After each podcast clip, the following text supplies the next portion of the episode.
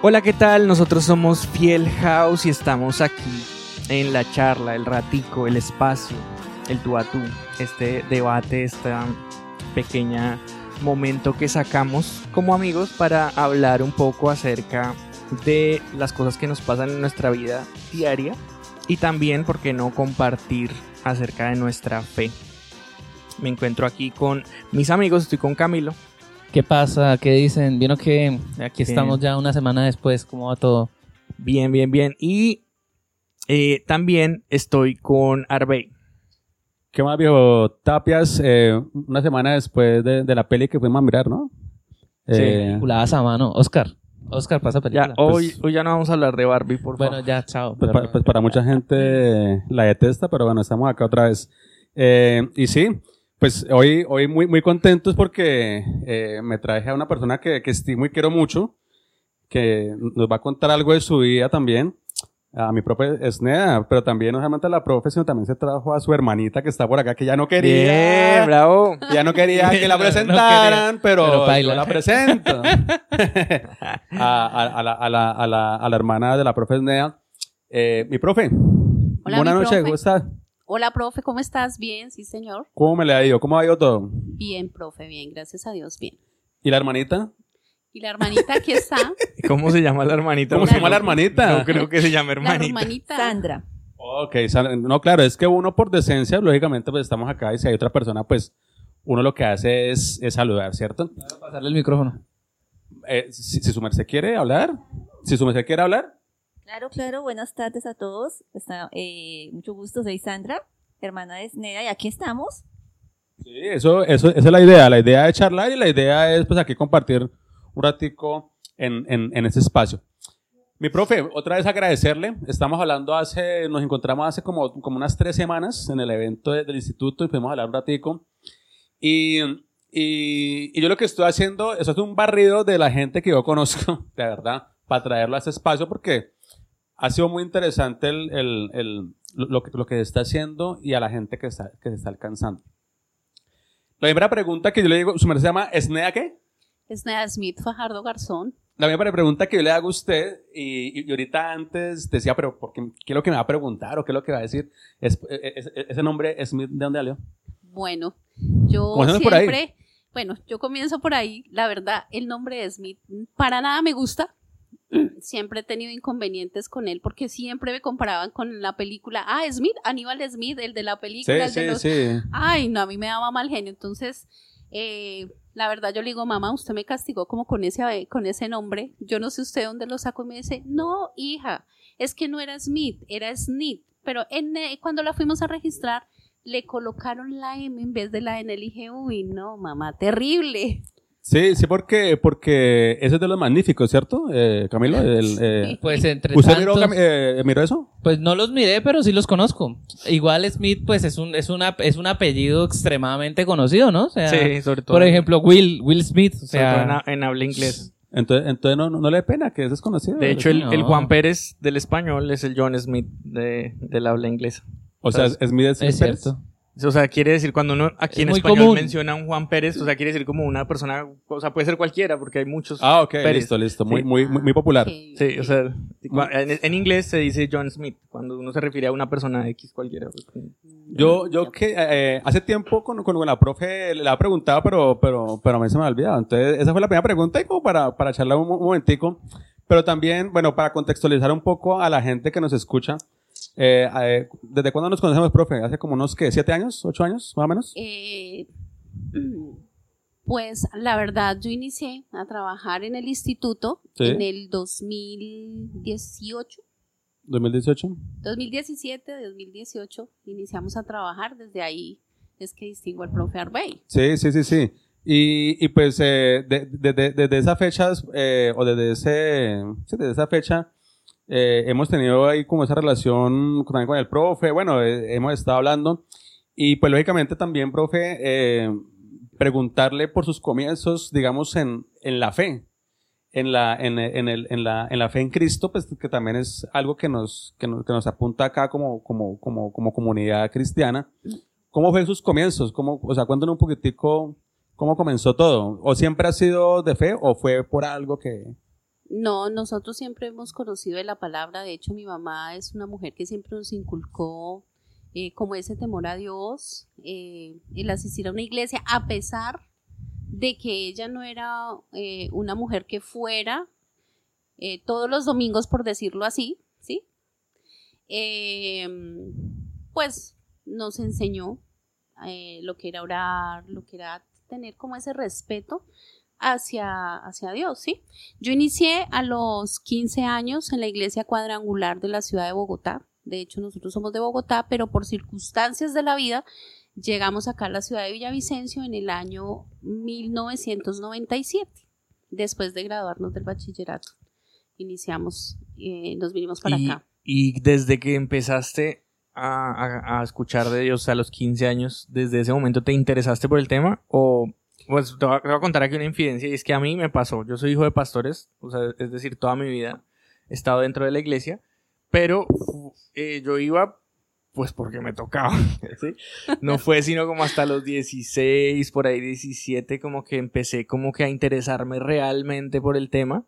Y aún así seguí así como muy, muy satélite y ya más adelante fue que realmente me comprometí con el Señor y yo creo que fue cuando empecé a conocerlo realmente. Pero a- a- en ti, ¿cómo fue eso? Bueno, en mí eh, realmente siempre, siempre me... O sea, a los 15 llegaste, te gustó, te Sí, metiste. me gustó muchísimo. eh, me gustaba mucho la alabanza que tocaban en la iglesia cuadrangular. De hecho, me fascinaba eh, la batería. Fue uno de mis sueños. Y yo digo ¿Por que qué no una me de mis dijo? y- frustraciones, ¿Por qué no me dijo y yo le enseñaba? profe, fue uno de mis sueños y una de mis frustraciones porque yo no pude. Oiga, sea, esta, es la, esta, es la, esta es la cuarta persona que en esta semana me dice eso. Sí. O, o sea, que, que, porque me conoce a mí, entonces no, mucho gusto. ¿Y usted qué hace? No, yo soy músico, pero me gusta mucho la batería. Ah, es mi, mi frustración, que no que. Ya con su merced la cuarta, entonces ya tengo cuatro alumnos, que si usted quiere, pues ahí le podemos hacer. y pues la verdad, eso del Charles. El Charles, el Charles, sí. Ay, no, eso me daba duro. Yo dije, no, esto no es lo mío, señor, ¿qué voy a hacer? Y entonces, obviamente, hicimos un grupo de danzas. Eh, no se hizo solamente por eh, agradar al hombre, no, sino fue como un llamado. Fue un grupo de verdad que se vio la mano de Dios muy bonito. Y ese era, mm, digamos, como mi participación en la iglesia. Mi profe, eh, la cuadrangular, ¿cuál, qué, qué- cuál, cuad- cuál cuadrangular es? Eh, en- de, de qué barrio es de, de allá Bogotá? De Molinos. La Ah, Molinos, de ok. En Nosotros estuvimos tiempo- allá. Sí, en ese tiempo estaba el pastor Tobías Jiménez. Sí, creo que fue el mismo que, que, que fuimos a tocar también. Hicimos un tour y lo llamamos el Tour del Hambre.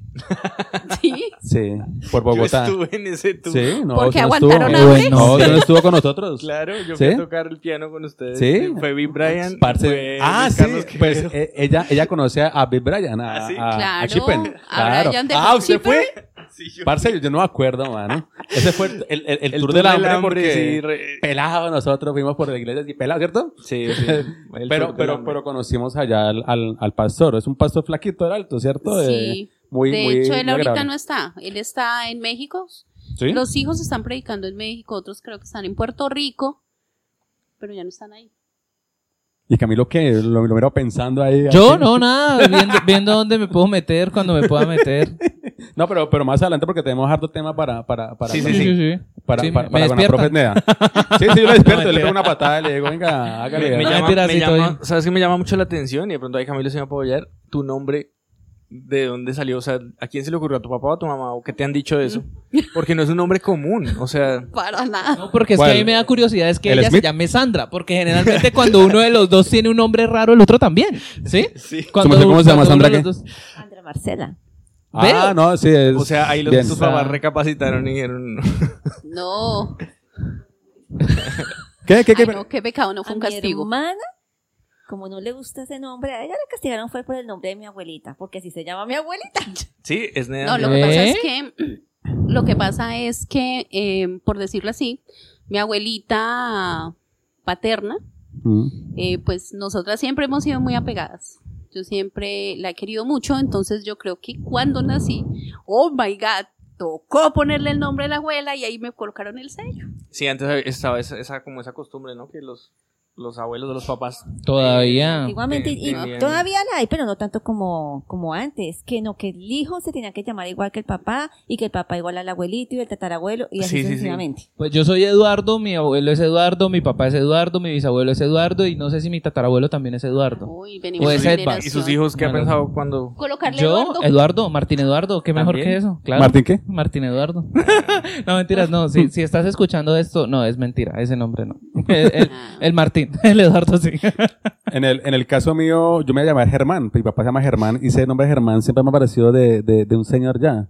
Pero Germán con H o con G. Con G. ¿Con G? Como Alemania, como Ge- Germany. No. Algo así, De- así. eh, lo pregunto porque mi papá, mi papá se llama Germán, pero el nombre de mi papá Ah. debía ser escrito con H y con doble N, ¿Y cómo le escriben? con G y con una sola N. Y a él por eso no le gusta ¿Pero el le dicen nombre. Germán o Germán? Le dicen Germán. Ah, no. Porque Ah, se, bueno, ella- es- se llamaría Germán. en Ok, no, papá se llama Germán. Entonces yo me llamar también así, Germán. Y pues también la historia mía, pero es que estamos interesando a la profe, no, no a nosotros. Oye, es que yo estaba, yo estaba preguntando Bueno, por sí. el nombre, porque honestamente, pues sus nombres no me parecen raros. ¿Cuál? ¿Arbey? Bueno, Arbe, Arbey sí es ah, raro. no, Arbey Arbey es raro. Sí, Arbey es raro el Sí. nombre, sí, esto es verdad. El nombre. Poquito. Yo soy. y la persona también. sí, o sea,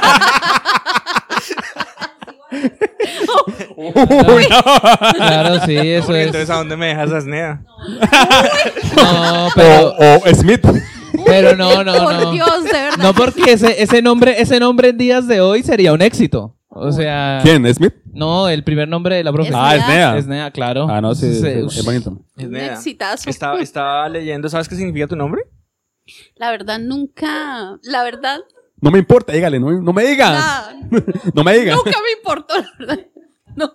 ¿Qué significa? ¿Qué significa? Hasta ahora, bueno.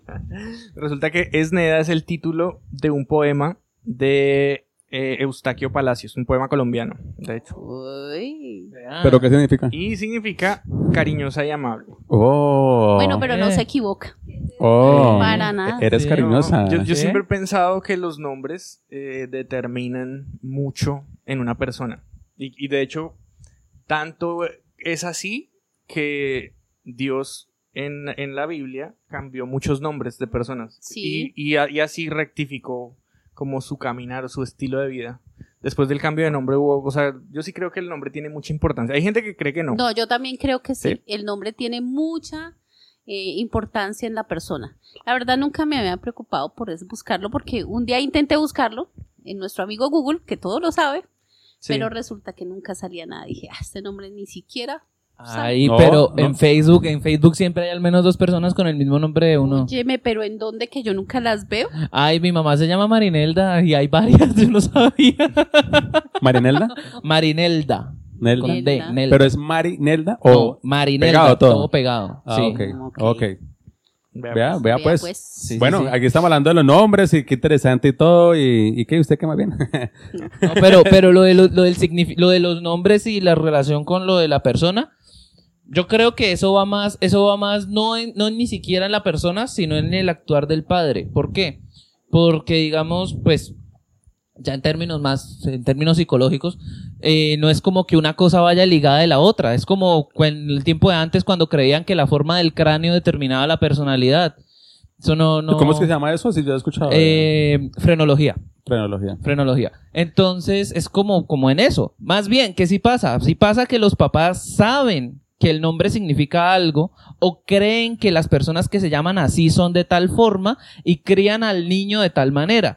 Ejemplo, siempre, siempre mi papá dijo que los Camilos son muy, son muy, muy activos, muy locos, muy Eso, vivos. eso iba a decir. Muy raros. Todos los camilos son inquietos. Y eso es verdad. Hiperactivos. Hmm. Y, y pues más allá de que si los Camilos son así o no, pues fíjense que la crianza de los Camilos o cuando le ponen Camilo al niño, pues, generalmente el papá o la mamá sabe a qué se atiene.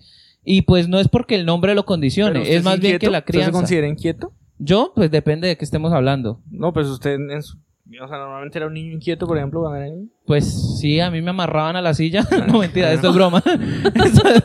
No más pero, preguntas, pero señor sí. juez. Sí. No, no, pero no, o sea, no, no, o sea, no, no hay un sustento, pues, no hay un O sea, sustento. no, obviamente, de eso. Es- obviamente no, no es creencia estoy- popular, No es creencia estoy popular. diciendo que sea algo verídico. Sin embargo, sí me, me causa mucha eh, curiosidad el hecho de que Dios cambió algunos nombres, ¿sí? De personas. Por ejemplo, no sé si usted sabe, pero pues usted que es su, su merced que es- practica la fe católica sabe que Pedro no se llamaba Pedro, Sí, verdad. ¿sí? se llamaba Simón. Sí, el que le cambió el nombre fue Jesús. Y Dios tenía esa, esa manía, ¿sí? Voy voy a Entonces- llamarlo así, o esta costumbre. Pero entonces de- aquí, aquí, perdón, perdón, perdón, perdón que lo corte. Aquí yo, yo quiero tirar un, un contraargumento solo para decir eso y, y me voy, y apago el micrófono. Bueno, Usted se llama Brian, ¿no? Sí, Ya. ya, ya le explico. Eh, sí, ¿Sí? ve? ya le explico. Pues lo que pasa es que, bien, eh, Dios le cambió el nombre, Jesús le cambió el nombre a Pedro porque Simón significaba, o bueno, era, era el nombre de una planta que crecía junto a los ríos, el cimo. Y esa planta era como un junco que cada vez que pasaba el viento, pues la movía, la mecía. ¿sí? Y le cambió el, nombre por Pe- Pedro, que sí, eh, realmente el, el nombre que le puso fue Petra. ¿sí? Solo que pues cuando se pasó al latín y eso, pues ya Pedro quedó, quedó Pedro. Pero Petra es algo, exacto, firme. ¿Por qué? Porque necesitaba una persona firme porque sobre esa roca iba a edificar, la iglesia. Eso fue lo que. Jesús dijo. ¿cierto? Entonces, pues digamos que si me baso en mi fe, yo sí creo que los nombres tienen, tienen significado y tienen una importancia y le voy a decir por qué. Resulta que cuando yo, eh, bueno, yo, yo pasé una, una etapa muy difícil en mi vida que ya les he contado a muchos de la comunidad, pero algunos no, y ustedes pues que no me conocen, eh, hace ocho años me separé. Y eso pues para mí fue algo súper duro, ¿sí? porque pues digamos que uno, cuando uno crece dentro de una familia eh, cristiana de toda la vida, pues como que le enseñan que ciertas cosas son como impajaritables, ¿sí?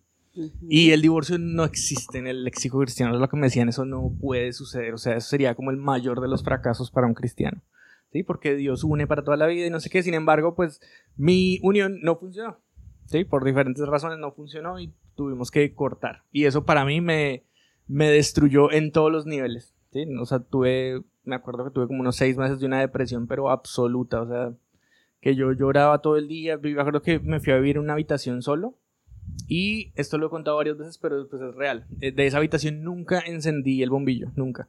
Yo llegaba de trabajar en la noche, me acostaba boca abajo en mi cama, me ponía a llorar y me quedaba dormido. Al otro día me despertaba, me arreglaba y me iba para trabajar. Ya, pero, o sea, la habitación no servía para nada más, solo para acostarme a llorar ahí. Fueron seis meses enteros de esa forma. Y dentro de esos seis meses, o durante esos se- seis meses, eh, sí tuve muchos pensamientos de suicidio. Y esto pues lo digo así ya de una manera tranquila, pero pues eso fue súper duro y súper denso porque cuando uno se encuentra solo tanto tiempo, como que no solamente son los pensamientos, sino yo me imaginaba las formas en las que podía hacerlo, incluso llegué a intentarlo una vez.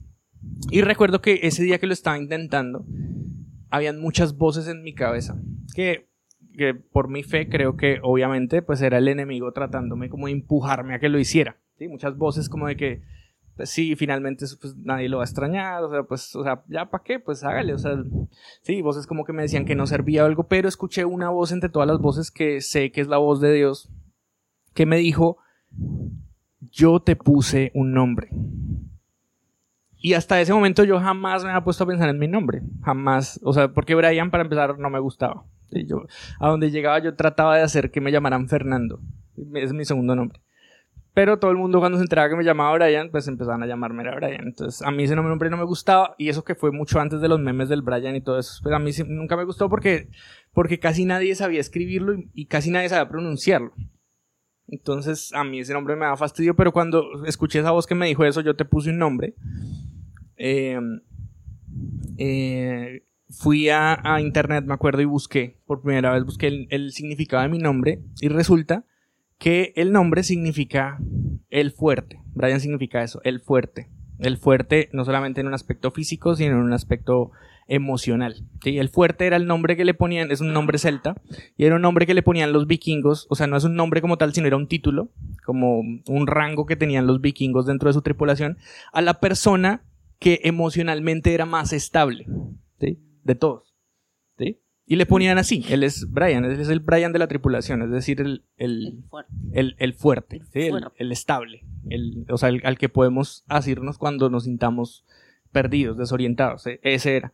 Cuando yo leí eso, sentí que esa voz que me dijo yo te puse nombre, pues me empezó a decir un montón de cosas más, obviamente ya me llevó a la palabra, me acuerdo que ahí empecé a escuchar el, como el llamamiento de Jeremías antes de que te formas, y todo eso, y, y fue algo que para mí, cambió mi historia en dos y me salvó la vida, literalmente, porque pues antes de eso pues estaba dispuesto a acabarla.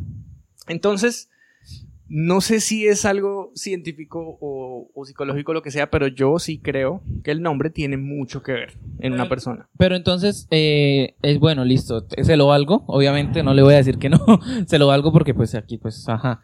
Pero yo, yo quiero decir algo antes de que continuemos con, con el asunto, y es que si ustedes pasan por una situación así, si ustedes están deprimidos, si ustedes se quieren hacer daño o si creen que pueden llegar a hacerle daño a otra persona, lo mejor es buscar ayuda profesional. Lo mejor es siempre recurrir a la, o sea, que eso no sea ni una opción.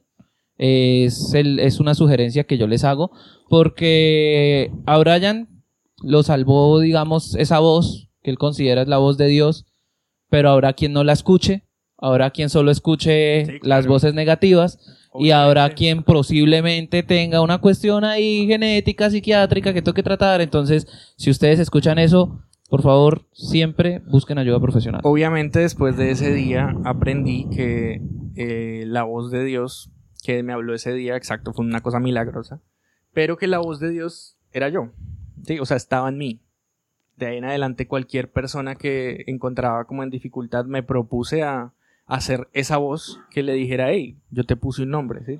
Bueno, en, en otras palabras, quizás en, en, otros contextos, pero, pero ser la voz que le dijera a las personas, tú tienes un propósito. Y, mucho de eso creo que fue lo que me trajo aquí hasta, hasta Fiel House a, a, a la comunidad, porque sinceramente creo que la iglesia está para eso, para, eh, dice, dijo Pablo en Filipenses, soportense unos a otros. Creo que es real. No soportense porque somos insoportables, sino soportense de, de ese, dense soporte, o sea, sosténganse unos a otros, porque muchas veces pues no estamos como en el mejor de los días y creo que desde ahí aprendí eso. Lo que dice Camilo es verdad, creo que la ayuda psicológica y psiquiátrica es importante. De hecho, en esa época eh, yo estaba en una terapia con una psicóloga cristiana muy, muy amiga. Eh, bueno, ahora es amiga, en ese momento era solo mi psicóloga. Pero sí estaba en una terapia y aún así eh, estaba, estaba muy mal y creo que el- realmente el que hizo el milagro fue el Señor. O sea, ahí, ahí sí no, no tengo nada más que decir al respecto. Pero quiero pararme ahí.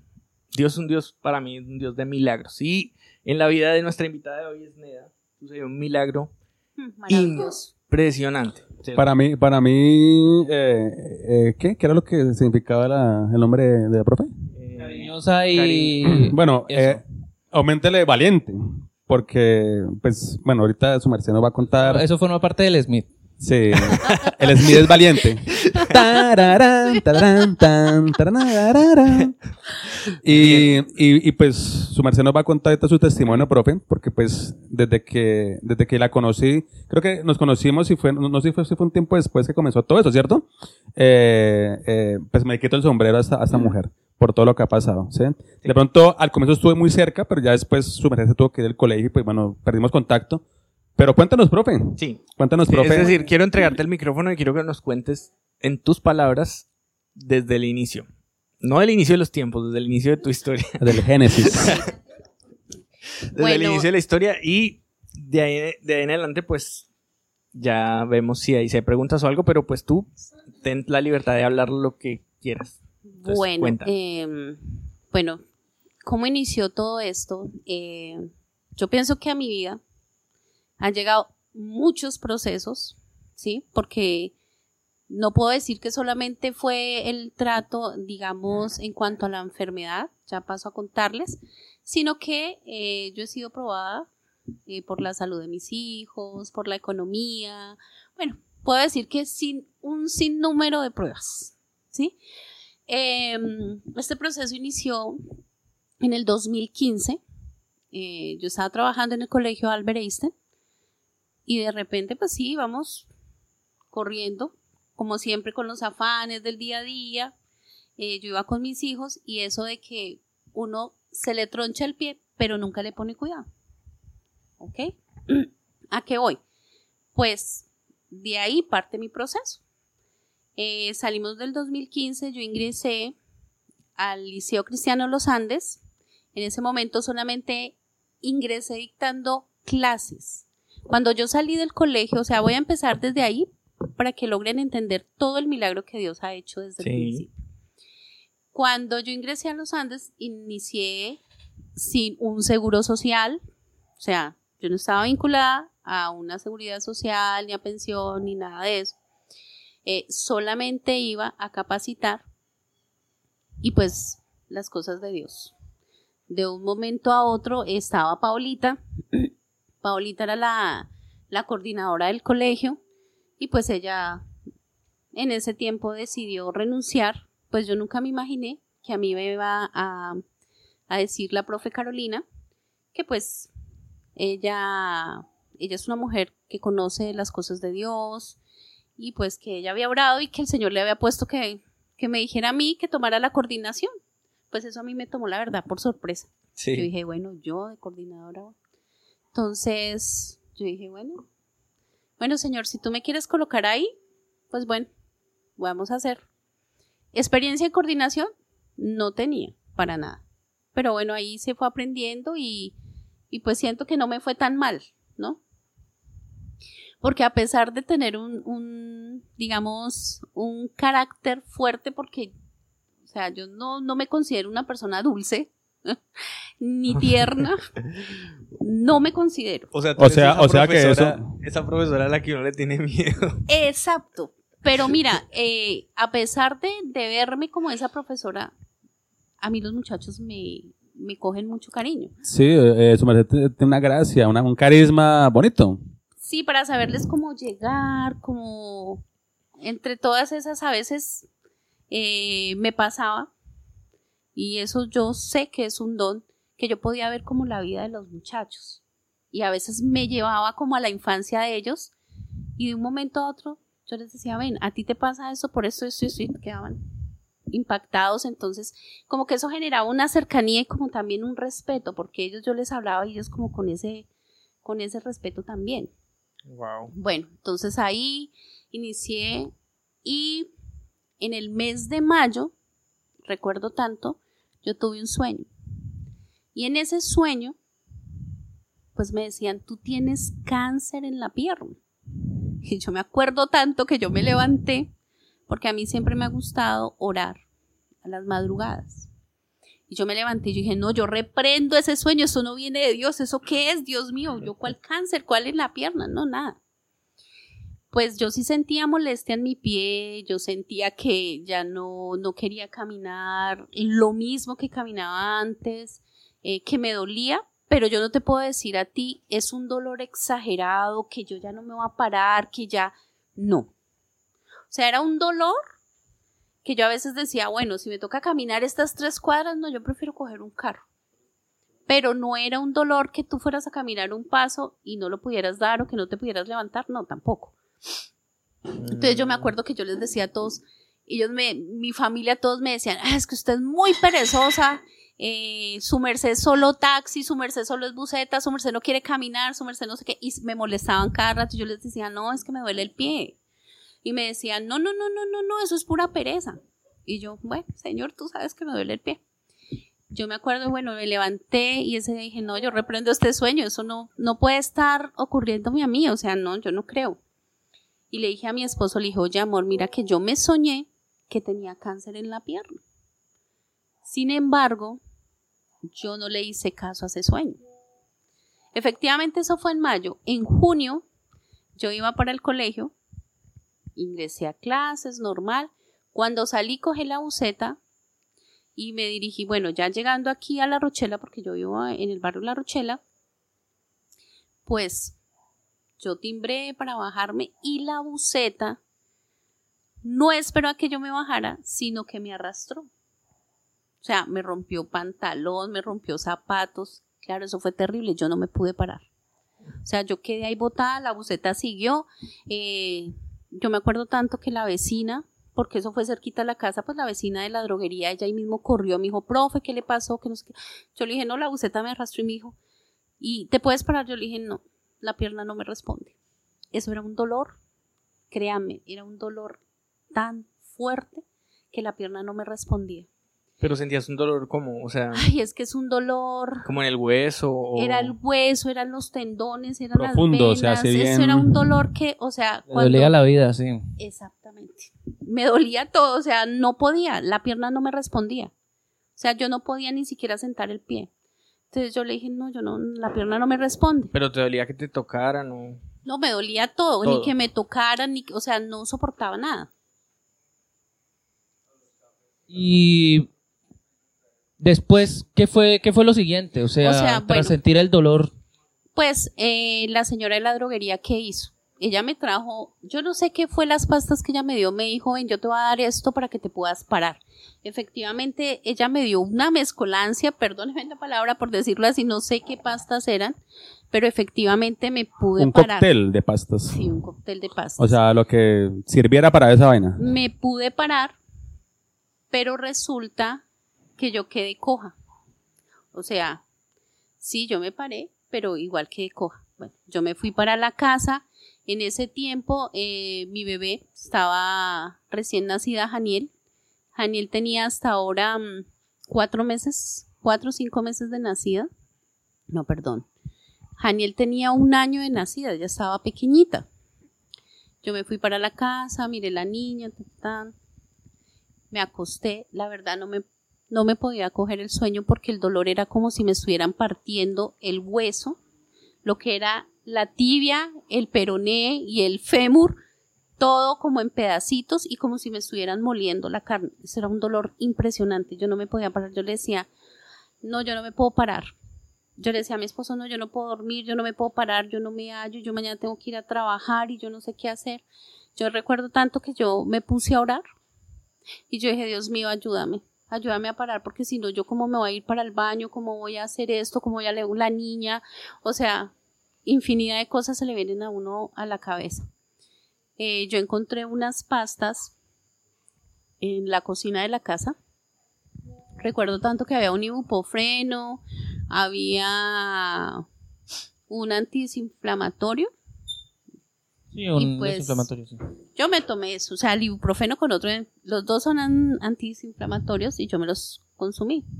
Bueno, eso me ayudó un poquito, yo me dirigí al otro día al colegio, yo llegué coja y pues yo hablé con la profe, yo le dije, profe, lo que pasa es que me pasó esto, esto, esto y necesito pedirle el favor a ver si su merced me deja ir a, a la clínica porque, o sea, el dolor lo tengo, estoy aquí pues poniendo la cara y pues porque a mí no me gusta dejar las cosas pues botadas, ¿no? Sí, claro, la responsabilidad. todo. Entonces ese día llamé y eh, estaba afiliada y me la dieron. Eh, entré a la, al consultorio, era una doctora, muy buena gente. Ella me dijo, mira, yo no sé, a mí me causa mucha curiosidad cómo tienes el pie. Yo no te puedo decir qué está pasando. En mí podría decirte que es una tendinitis, pero hay algo que me cuestiona. Entonces yo pienso que te voy a mandar una ecografía de tejidos blandos y dependiendo del resultado de esa ecografía, pues miramos cuál es el paso a seguir. Efectivamente así fue. Ella me envió la ecografía de tejidos blandos, colocó que era urgente y que era prioritaria. Entonces, sí, ¿para qué me dieron eh, la cita? Me hice la ecografía, eso estamos hablando en, ma en junio, que fue la caída, eso fue para los días de julio, para los días de mis cumpleaños que me hicieron la ecografía y oh sorpresa, ahí me dice el ecógrafo, uy, ¿qué es esto? Y yo pues asustada, yo, uy, ¿qué pasó? me dice, no, no, no, tranquila. Y Miri dice, escriba ahí, tiene un tumor mesenquimatoso, o sea, altamente vascularizado. Pues yo dije, un tumor. Yo decía, ay, Dios mío, ¿qué es eso? Y como él estaba como asustado, pues verle la cara a él, pues uno se asusta. Pues obviamente yo salí del consultorio y yo me puse a llorar. Y pues ese día me había acompañado mi esposito y me, me dijo, ¿qué te pasó? Le dije, no, pues que salió que un tumor mesenquimatoso altamente vascularizado, pero no sé. Me dijo, ah, bueno. Entonces pedí la cita otra vez con la doctora y la doctora me dijo, mira, sí o sí toca hacerte una biopsia y yo te voy a mandar con un ortopedista y con un cirujano vascular. porque esto es altamente vascularizado. Efectivamente, así fue, hice todo el proceso, fui a- a- al ortopedista, en ese momento me mandaron a la clínica Somos, Sí. y allá en la clínica Somos, el ortopedista me dijo, yo no te puedo hacer biopsia, de hecho no te la voy a hacer. Primero que todo, no es por asustarte, pero necesito mandarte a hacer una resonancia magnética. Y la vamos a hacer con contraste. Y yo le dije, ¿por qué? Me dijo, no, toca hacerla ¿Con qué? con contraste Ah, contraste. para poder ver mejor. Sí. De todas maneras, de la caída, lo que yo les comento, yo quedé coja. Yo sentía como cuando uno tiene un caucho, que estira el caucho y lo suelta. Yo sentía ya adormecidos todos mis dedos de los pies. De hecho, no los sentía así, no. Yo decía, Dios mío, yo ya no tengo sensibilidad en los dedos. O sea, ya no te dolía. Los dedos no, pero sí no lo sentía, sentía. Pero sí sentía eh, los, yo digo que los tendones que se reco o sea, que se estiraban y se encogían. Yo decía, Dios mío, ¿qué es esto? Más sin embargo, yo siempre he tenido algo. A mí no me gusta como que si yo siento las cosas o las veo, no me gusta quejarme, no me gusta decir, no. Ellos no sabían absolutamente nada, de hecho la familia no sabía nada. Ellos solo se burlaban porque yo no quería caminar. Me decían, usted es muy perezosa. No sé que usted es la chica taxi, usted, bueno. Sí, la ahí me de recocha ahí. Sí, pues yo era, ay Dios mío, si supieran lo que yo siento en mi piecito, se quedarían callados. Y también Sandra era así, de recocha. Sí, esa también me decía, no, usted es muy perezosa. No, mentiras, ella no estaba acá, ella estaba en Bogotá. Bueno, y así pasó. eh, ese día fui a la iglesia, el pastor oró y el Señor, como por cosas de Dios, dijo, acá hay una persona con un dolor en el pie. "Ah, esto es mío. Yo nunca paso al frente, pero este día sí pasé. Porque yo dije, Señor, si tú no me quitas este dolor, yo no sé qué voy a hacer.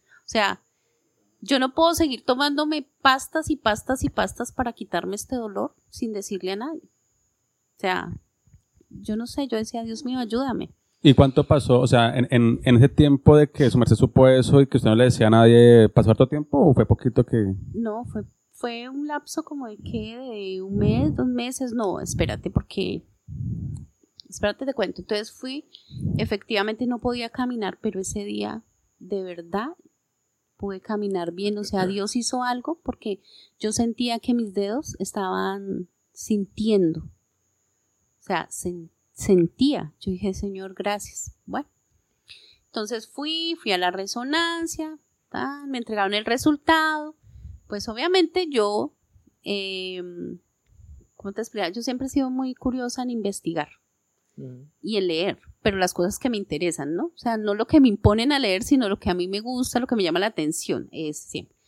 Pues yo ese día salí de la resonancia, tal, cuando leo, no, tensores destruidos, erupcionados, pum, pum, pum, pum, pum, y al último, eh, ¿cómo sale? Opinión, posible sarcoma, yo dije, Dios, yo tengo cáncer. Claro, un sarcoma es un cáncer y es un cáncer de los más agresivos. Entonces yo me cogí la cabeza en el taxi y yo dije, Señor, yo tengo cáncer. Ok. Llegué a la casa, mi esposito, ¿y cómo te fue? No, bien. ¿Y qué salió? No, no sé, que hay como unas cositas, pero toca llevarla al médico. Ah, bueno, amor. Me presentando al médico. Y va y me dice el doctor.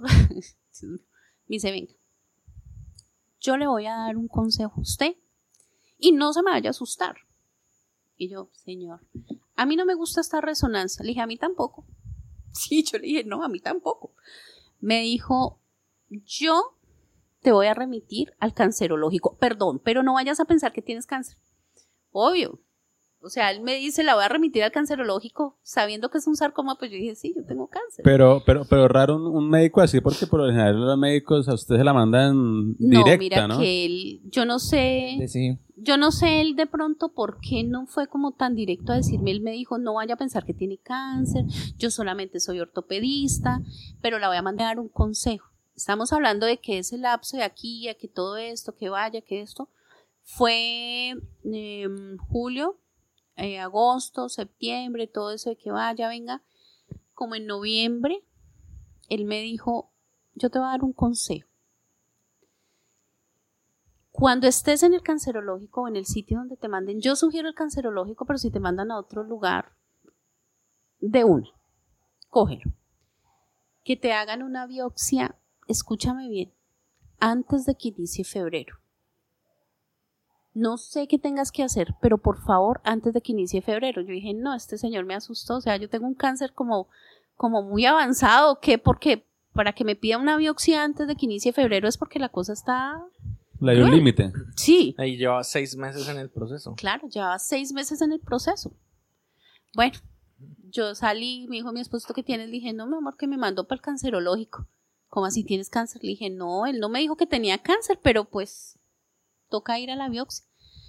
Bueno, en ese, en ese tiempo, bueno, eh, eh, mi tía Cecilia, eh, ella es una mujer muy especial, ella vive en Bogotá, ella fue, buscó en el cancerológico, fue a un lado, fue al otro, me dijo, véngase que ya le tengo la cita, nos fuimos, pues no, no había cita en el cancerológico, pero eh, como a mí me habían remitido por Medimás al Hospital San José con ortopedia oncológica, pues yo viajé personalmente. El día que viajé para el cancerológico, de una vez ingresé al Hospital San José. En el Hospital San José, yo digo que es la gracia de Dios y el favor de Dios que te abre las puertas. Porque ese día yo llegué tipo tres y media de la tarde, casi cuando ellos ya cierran las, las, las esta, digamos, la atención a las cuatro de la tarde, y estaba la señorita ahí, perdón, mentiras, era un muchacho, en ese tiempo estaba era un muchacho. Me dice, no, pero eh, yo ahorita no te puedo agendar, no sé qué, el sistema. Yo le dije, ven, es que yo vengo de la ciudad de Villavicencio. Y pues, la verdad, em, yo necesito que me hagan esa biopsia antes de febrero, fue lo recomendado por el doctor. Y pues yo tengo niños menores.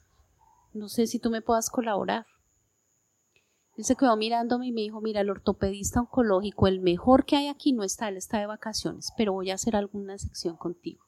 Te doy la cita para el 9 de enero. Le dije, listo, yo viajo porque viajo, no hay problema. Así fue, me vine para Villavicencio, pasamos diciembre, llegó enero. En enero, cuando yo viajé, el ortopedista di primero, el señor me colocó. O sea, pero en ese tiempo, perdóname, en ese tiempo tenías, o sea, estabas con la pierna como enyesada o algo. No, no, no. O, o normal Mi caminabas. pierna normal, el dolor sí, obviamente se me inflamó el tobillo, eso parecía, eso parecía, yo no sé, una mujer en embarazo con preclancia, pero el tobillo, el Sí. resto no, pero igual, yo seguía mi rutina normal, yo seguía trabajando normal, yo seguía Ok, entonces normal, ese diciembre lo pasaste normal. sí, normal, yo No, lo que pasa, lo que pasa también es que si, si, si le colocan un yeso, pues lógicamente el, el pie se va a quedar ahí y después otra vez para Sí, es moverlo y eso es, es- es mejor así que quede ahí pues Claro, es mejor que quede movible. Bueno, y entonces así fue. Llegamos, bueno, y con un ortopedista joven, con no sé cuántas especialidades, a nivel nacional está entre los cinco mejores. Hay un ser maravilloso. Créanme que yo siempre le digo a mi esposito, yo amo mi ortopedista. Ah, yo lo veo y yo la vido, bueno, una bendición. Él me abrió campo, tal, miró la resonancia, me dijo, mira, yo no te puedo decir si esto es benigno, es maligno. Él me tocó el pie, me dijo, pero es que está hablando. Por lo general los tumores o los cánceres tienden a ser duros, a parecer piedras, pero el tuyo está hablando. Yo te voy a hacer la biopsia. Y entonces le dijo a la secretaria, eh, Melba, ¿cuándo tengo espacio? Dijo, no, usted no tiene espacio. Toda su agenda está copada. Dijo, no, me haces un favor y me le abres un espacio a ella para el 19 de enero. O sea, 10 días después. Y efectivamente, así fue. Viajé el 19, entonces llegamos donde mi hermana, porque mi hermana pues vivía en Bogotá. Llegamos, nos quedamos esa noche, viajamos un día anterior, nos quedamos esa noche porque al otro día tocaba estar para la biopsia a las siete y media de la mañana, o sea, era la primera. Me hizo la biopsia, salí gracias a Dios de la biopsia, ta, ta, ta, los marcadores. Salí obviamente con el pie todo vendado, todo eso, no podía plantarlo, eso siempre eran como un mes para uno poder plantar el pie, o sea, poder caminar, tocaban muletas. no podía mojar la herida, nada, unos parámetros ahí. Eh, me dijo, bueno, vas a llevar esto a Villavicencio porque necesito que ordenen estos marcadores. De hecho, él mandó cinco marcadores para la lo que ellos hacen, la coloración que le ponen a los tumores para ver qué tipo de, de, de cáncer o qué es lo que arroja. Bueno, viajamos, me los autorizaron, los mandé, bueno. Cuando llegamos que para los resultados de la patología, efectivamente el doctor me dijo, no, toca hacerle 10 marcadores más. Y yo, ¿cómo así, doc? Dijo, no te puedo dar un resultado todavía porque necesitamos sí o sí que te autoricen 10 marcadores más y antes de que tengamos problemas con lo que sacamos. Pues él mandó una observación porque Medimás no quería autorizar, que porque ya había autorizado 5 y yo decía, Dios mío, señora, pareja todo pues él mandó una autorización y cuando yo leo la autorización, mujer de tantos años, estaban con múltiples tumores y yo, ¿cómo ha sido que múltiples tumores? Dijo, no te me asustes, necesito la los marcadores y yo, oh Dios mío, múltiples. Yo decía, ¿cómo así? O sea, que no es un cáncer, sino que es uno como con muchos. Bueno, así fue. Llegamos, autorizaron los marcadores, se enviaron. Estamos hablando en marzo, eh, iniciando marzo. Ya finalizando marzo, él me dijo, te voy a dar la cita, que de aquí haya salido la patología, son 15 días, ta, ta, ta, y miramos. Bueno, yo fui a pedir la patología, cuando yo la leo, que gen fu, que no sé qué, que cuando efectivamente yo dije, no, yo tengo cáncer y no es un cáncer, sino es muchos. Pero entonces mi esposito, ¿qué pasó? No, amor, no, bien, todo bien, tranquilo. Entramos y me dice el doctor, pero mira que yo creo que ni siquiera me hablaba él. Yo sentí como si fuera de verdad la voz de Dios que estaba hablando por medio de él. Y eso sintió mi esposo. Me dice, él me dice, Esne, oye Esne, eh, ¿tú cuántos hijos tienes? Yo, tres, doc. Me dicen, tienes tres razones para vivir, ¿cierto? Yo, sí. Me dijo, "Mm, bueno, yo hoy tengo que ser portador de malas noticias. Y yo, ay, ¿qué pasó? Me dice, mira, tú tienes cáncer. Y es un cáncer bastante agresivo. Paso a seguir, nos vamos para quimios, para radioterapias, y nos vamos para esto, esto, esto, esto. Mira, toca hacerlo ya. Yo, ah, ok, doc. Y yo como que asimilaba. Yo decía, cáncer, cáncer. Bueno. Como que tú sabes, pero como que te lo confirman y como que tú quedas como, no sé, con la cabeza así como Sí, elevada. Como, claro. sí, como, como un globo. Bueno, así fue.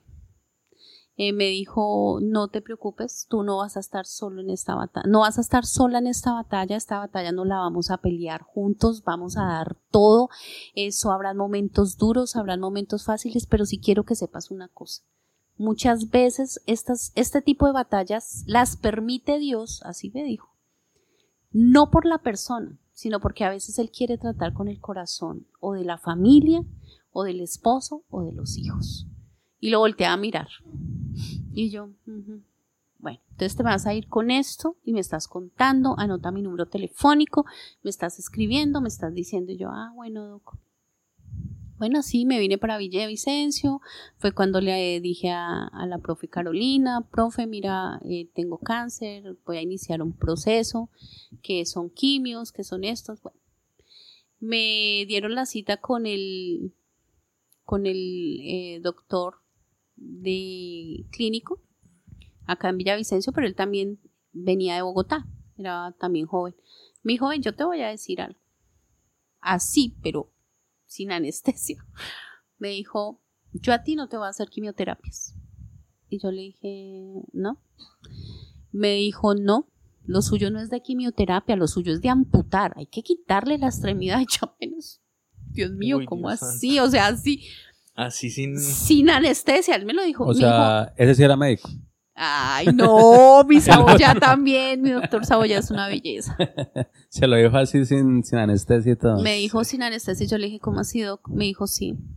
Me dijo, ese tipo de cáncer que tú tienes no da sino 3, 4 meses de vida. O sea, es tan agresivo Bárbaro, ¿no? que yo no entiendo, me decía él, yo no entiendo cómo usted pudo tener a su hija, no entiendo cómo pudo durar con ese cáncer tres años atrás y hasta ahorita. No entiendo cómo no se le ha deformado toda la extremidad como tal, la cadera, el fémur. O sea, no entiendo. Entonces yo me acuerdo tanto que yo le dije, yo sí, es Dios.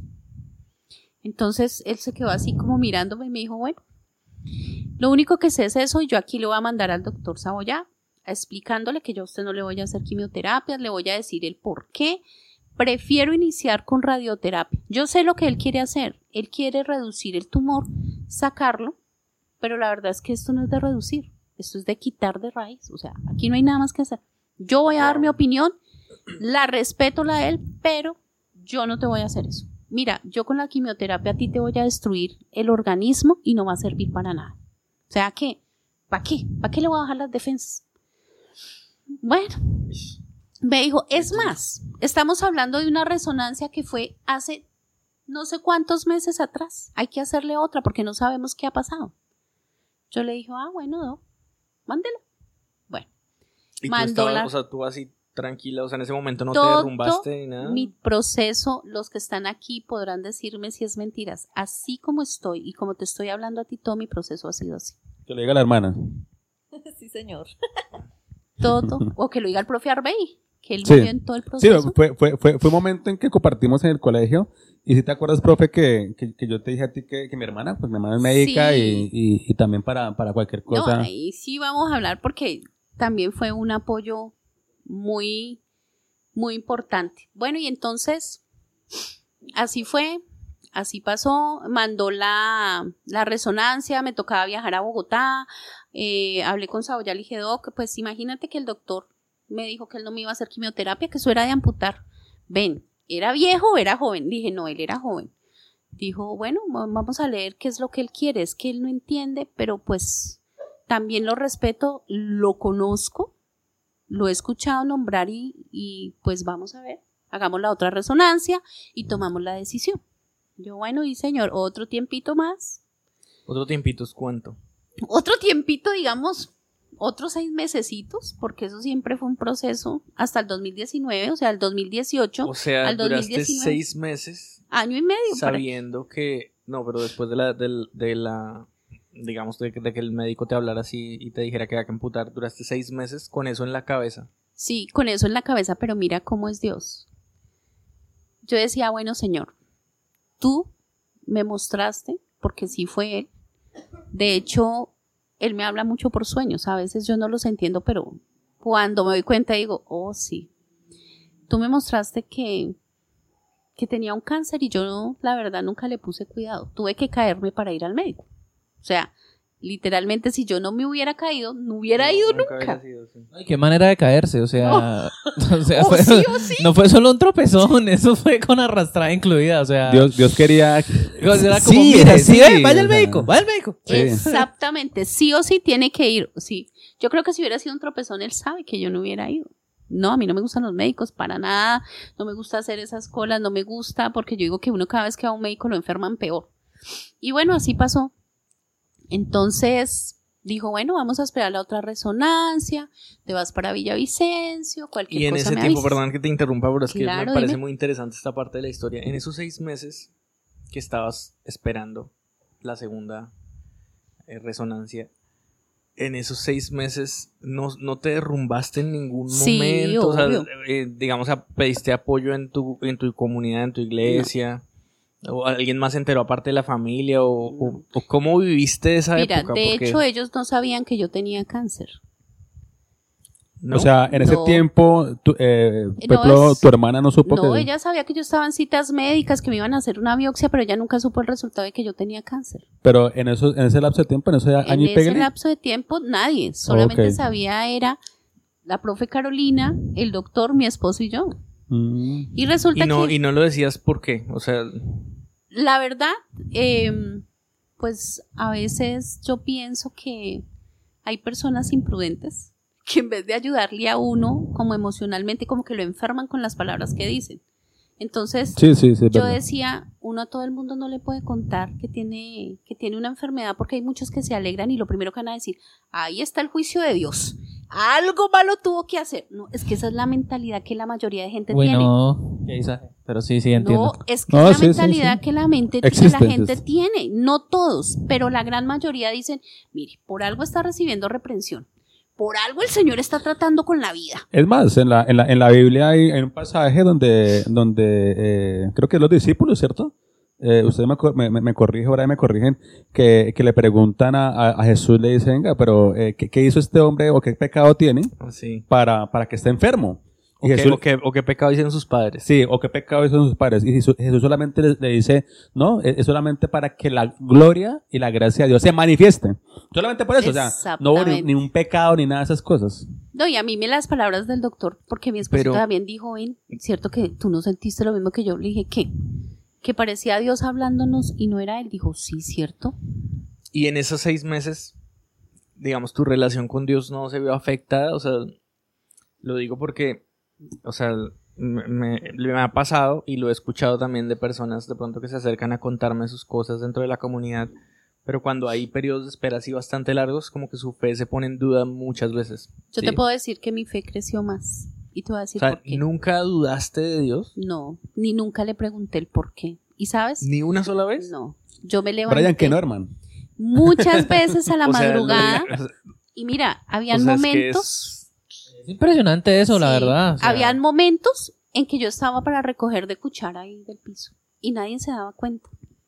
Yo me levantaba a la madrugada y yo me postraba a orar. Yo tenía un rincón en, en, en la sala porque yo decía, bueno, aquí estoy. Listo, Señor. Yo paso por esto, no sé qué plan tengas porque ni mis pensamientos son como los tuyos, ni puedo decir el por qué, porque no tengo la razón de decir por qué, porque tú nunca te equivocas. Pero lo que yo sí te voy a decir, Señor, si tú me permites pasar por esta prueba, o tú vas conmigo o me cortas la vida. Así. O sea, yo le O dije, sea, usted fue de frente. Wow, O sí, yo le dije, o sea, y yo lloraba, yo le decía, Señor, ayúdame, porque no sé, yo vi morir tú- familia mía de cáncer en la garganta y, las te- y como terminan no es que sea algo muy... Pero tú pedías, o sea, me imagino, ¿no? Veías un milagro, o sea, como que se, tú tenías como la fe o, la esperanza en que se desapareciera eh, un día o, o- o sabías que iban a tomar esa decisión y como que solamente le pedías fortaleza al Señor para atravesar eso. Mira, como, lo que tú dices es, es muy interesante, ¿sabes, Brian? Porque uno siempre espera como uno quiere que Dios responda. O como uno espera. Y te voy a decir por qué. Yo me acuerdo tanto, a, yo seguía orando y yo decía, bueno, Señor, tú me das las fuerzas, tú me sostienes, tú me alientas. Y en ese tiempo estaba Julio Melgar pasando por ese proceso de cáncer. ok, sí, muy... Y muy- hubo esa canción, muy- Cuerdas de Amor. Mira, yo escuchaba esa canción y yo caía derretida. Yo decía, aquí estoy. Ya listo. Fueron tus cuerdas de amor. Aquí estoy. Y yo cada vez que escuchaba esa canción y miraba el proceso de ese hombre, yo decía, Dios mío, Señor, tremendo. Y así fue, me hicieron la, la, la siguiente resonancia. Yo le decía, bueno, Dios, prepárame.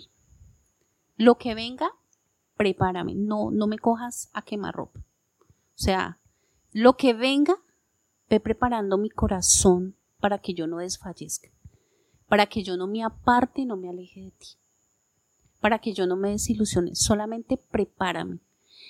Y lo que sea, dame la fortaleza y que tu presencia esté siempre conmigo, siempre.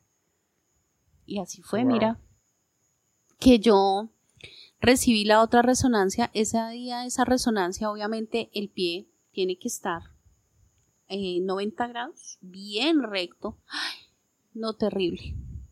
No, yo no podía esa posición. Ese día me hicieron esa resonancia, yo me cambié.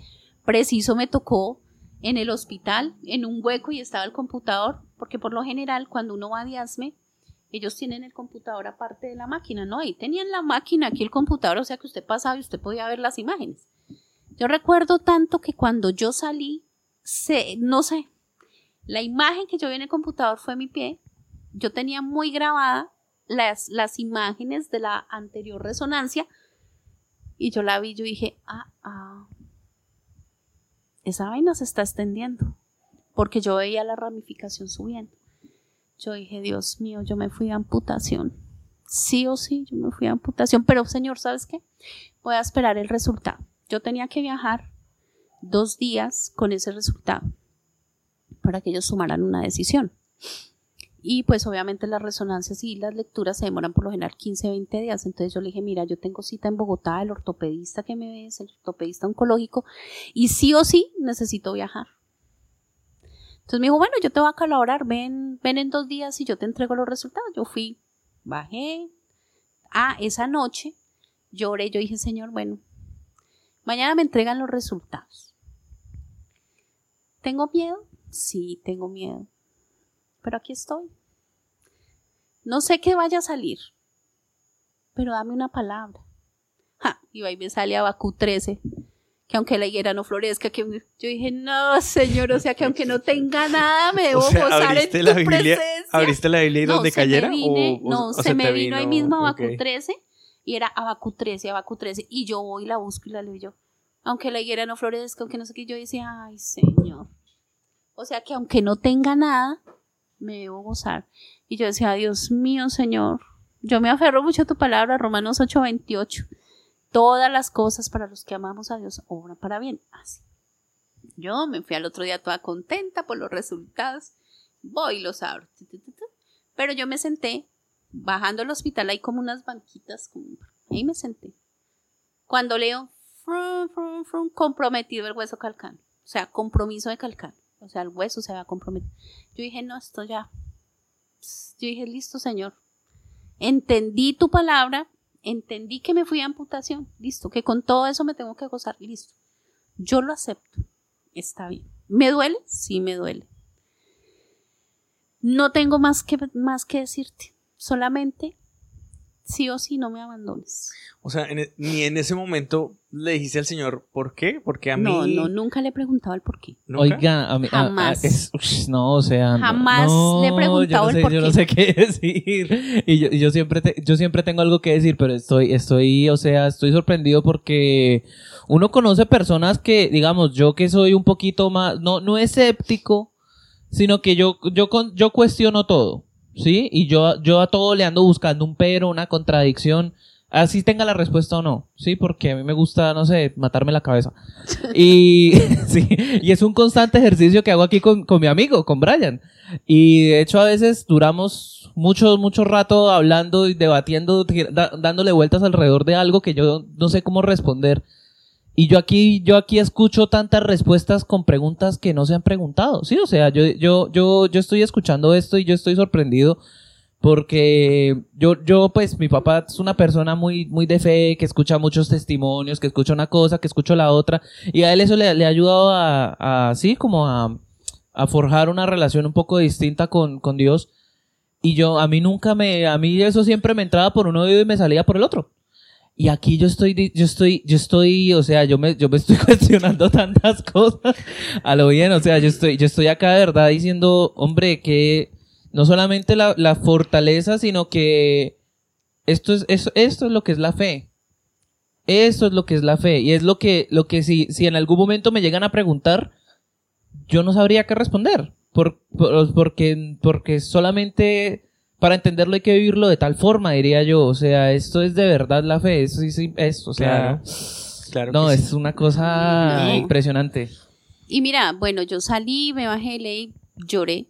Yo creo que la, yo estaba hablando como si estuviera Dios. Y yo sabía que él estaba ahí. Yo le decía, listo, señor, está bien, aquí estoy. Listo, todo bien. Sí, yo le decía, yo no, te ¿Qué es voy a esta vaina? yo no te voy a preguntar el por qué, pero sí dame la fortaleza, dame la fuerza para avanzar, para seguir, porque pues no sé, pero supongo yo, señor, Y que esto va a después de ser eso, duro. al día de la amputación, ¿cuánto pasó? Bueno, ponme cuidado. Entonces eso fue, yo bajé, lloré, tan. Llegué a donde Yoyita, ella es una mujer que nos conoce desde pequeños, y ella me dijo, hola, Zayita, ¿cómo te fue? Yo le dije, Yoyita, y me abrazó y me puse a llorar. Yo le dije, Yoyita, yo me fui a amputación. ¿Cómo así? Pero tú cómo sabes, Neta? Yoyita es la mamá de Brian, de Brian De. Shipper. Ah, The ok, Watch- ok, Watch ok. Entonces Saludo, ella me dijo. ¿cómo así es Nedita? Pero usted cómo va a decir, le dije, Yoyita, eso tocó el hueso. Y cuando un cáncer, un tumor toca el hueso, el hueso es la producción de sangre y ahí se van a generar más, más células que se van a pasar a otros órganos. Entonces, si no quitan la extremidad, va a haber más complicaciones. O sea, voy a hacer metástasis en todo el cuerpo. Va a ser peor. Bueno, en ese tiempo el profe, eh, bueno, llegué allá, ah, perdóname, llegué a la casa, mi esposo, ¿cómo te fue? Yo, bien, ¿seguro? Le dije, no, bien, mi amor, eso toca esperar que lo lean. no. No, todo el día él le, le dice a, a No, cualquier no, persona, no. dice, esta mujer es mi fortaleza, eso... Entonces yo le dije, no, mi amor, bien, toca esperar que el doctor los lea. Dijo, ah, bueno, ok, amor, normal. Nos fuimos a trabajar, yo llegué y le dije, profe Carolina, yo tengo que decirle algo. Que le dije, profe, pues yo pienso que esto va a estar larguito la, la espera. ¿Por qué, profe? Le dije, profe, porque yo me fui de amputación. Pero ya te dijeron, le dije, profe, esto está así. Ay, profe, cómo no, ella le dio mucha tristeza, no sé qué, creo que le comentó al profe Arbey. Y de hecho le comentaba, yo le comenté al profe, le dije, sí, profe, yo me fui a amputación, pero yo les pido un favor, yo no quiero que ningún profesor sepa, no quiero que ninguno sepa porque nadie sabe. De hecho, Carlos no sabe lo que yo ya vi. O sea, tú, tú les decías eso eh, porque, o sea, es que es, es que es muy, muy heavy porque generalmente uno como que busca, busca apoyarse, exacto. en la- Refugiarse. en A- a- otras- apoyarse, sí. Y tú, Sí. y tú estabas decidiendo hacerlo sola, o sea... Sí, sola, pero no, yo no iba sola, iba con Dios. Sí, sí, sí, pero me refiero que o sea, no tenías otro, otro apoyo y lo hiciste con ellos, supongo, que porque tocaba, porque pues, o No, sea, no, no, es que el profe me había comentado que la hermana de él trabaja y yo le dije, profe, mira que, bueno, yo voy a pasar por este proceso. Y él me pasó al hermano de Sirley, que es la hermana, y ella me habló y me dijo, sí, pero ven, te pregunto, tú ya vas a averiguar al doctor hasta qué altura te va a amputar, porque puede ser hasta la rodilla. Y yo decía, uy, no, señor, eso sí le dije, uy, no, papito santo. Si tú me vas a quitar mi extremidad o vas a permitir eso, señor, hasta la rodilla, no, ten misericordia de mí. O sea, yo decía, no, hasta la rodilla, no, amado rey. Sí, Uy, eh, no. Sirley me preguntaba mucho por los papeles de ella y, y yo se los mandaba, se los enviaba. Y pues, pues Sirley sí es médica, médica porque ella es muy directa. Eh, o, o, bueno, o no sé cómo, cómo, cómo te Sí, dijo a ella ti. fue muy bella. Pero ella, pero ella, ella, ella fue muy directa y ella me dijo a mí. Es más, ella me dijo a mí antes de decirte a ti, me dijo, me dijo, pues la profe, ella tiene que irse desde la rodilla. Y ahí, y ahí todavía no le has contado a tu hermana, No, a tu no, no, familia, ella no, nadie? eh, nadie, nadie, ¿Nadie? sabía. Mi mamá se enteró el día que yo viajé para que me amputaran. Nadie ah, más. sí. Exactamente, ellos no sabían. Ok, ¿podemos Bueno, y avanzar a ese día? O sea, por- No, para- bueno, entonces espérate, cuento porque aquí empieza algo muy interesante que fue, bueno, yo llegué, yo ya sabía lo que iba, iba como cordero para el matadero, yo ya sabía la respuesta que me iban a dar, pero obviamente yo guardaba como mi esperancita que dijeran, no, no hay que amputar, ¿sí? Pero pues yo miraba al doctor cuando yo vi que llegamos, tan, veo al doctor con el celular y desesperado y aquí y allá y mire, yo dije, este no sabe cómo, yo en mi mente, ¿no? Decía, el doc, este no sabe cómo decirme que me tiene que amputar. Cuando yo veo que entró el psicólogo, cuando veo que entró el psiquiatra, cuando veo, yo dije, "Mm, psicólogo, psiquiatra, o sea, que van a pensar que yo me voy a enloquecer aquí, señor. Cuando va y coge a mi esposo, le dice, venga, Carlos, ¿me puedes acompañar allí? Entonces, pum, salieron. Aquí me estaban hablando, cómo está tu vida, cómo te has sentido. Yo dije, ay, señor, no saben cómo decirme nada, pero bueno, señor, yo guardo la esperanza. es que cuando yo veo que muy difícil uno como... Entra mi esposo y yo lo conozco y veo que él había llorado y yo le dije, ven, ¿tú estabas llorando? Me dijo, no, amor, fue que es que estaba allá afuera hablando con el doctor y se me entró como una basurita. Sí, sí, sí. Le dije, "Mm, sí. Él me dijo, se me entró como una basurita porque el doctor le dijo, venga, yo no soy capaz de decirle a ella que la tengo que amputar. Ayúdame a decirle. Le decía, no, doctor, dígaselo usted, yo no le puedo decir eso a mi esposita, no, yo es no que puedo. Esa noticia, Pues ellos pensaban que yo, o sea, que yo me iba a derrumbar, que como muchas personas se enloquecen, gritan, tienen que sedarlas, tienen que, muchos dicen que prefieren que los dejen así, que los dejen morir, que bueno. Cuando el doctor me dice, Esne, y yo, sí, doc, tengo que ser portador de malas noticias, le dije, "Ujú, ¿ahora cuál? Pues yo lo miraba y yo me reía, yo, ¿ahora cuál? Esne, tú sabes que yo quise salvar tu extremidad. Yo le dije, sí, doc. Y me cogía la mano. Pero tú sabes que, que, que tienes razones para vivir, ¿cierto? Sí, doc. Entonces tengo que amputarte. Bueno, yo la verdad me puse a llorar. Pero en ese ya- momento yo, claro, yo me ataqué a llorar. Pero yo ni le ponía cuidado que estaba el doctor, ni que estaba mi esposo, ni que estaba nadie. Yo decía, Señor, gracias porque hasta aquí me has dado la fortaleza. Pero así como te estoy hablando, Señor, gracias porque aquí me estás dando la fortaleza. Yo sé, Señor, que tengo que perderla porque tengo que ganar vida, porque tengo una familia, porque tengo unos hijos que me necesitan y porque tengo un propósito O sea, contigo. esa, esa palabra que dice oren en todo tiempo, tú la estabas aplicando. Yo decía, Señor, en ese gracias. O sea, yo no te voy a preguntar, Señor, no te voy a... Listo, gracias, porque sé que es una oportunidad de vida. Cuando pum, me sequé las lágrimas y entonces los doctores, el psiquiatra y todos me miraban, un vasito de agua, le dije, bueno, Un antidepresivo tal vez. no, me dio un vasito de agua. Un recaptadorcito ahí de serotonina. No, me dio el vasito de agua, yo me lo tomé. Entonces el doctor se quedó como, eh, Esne. Y entonces le dije, pues doctor, si no hay nada más que hacer, hágalo. Dígame para cuándo. Listo, eso era lo que quería escuchar. Bueno, mira, vamos a hacer una cosa. Si a ti no te autorizan, no tenemos más de un mes. Porque esta vaina está creciendo. Le dije, sí, yo sé.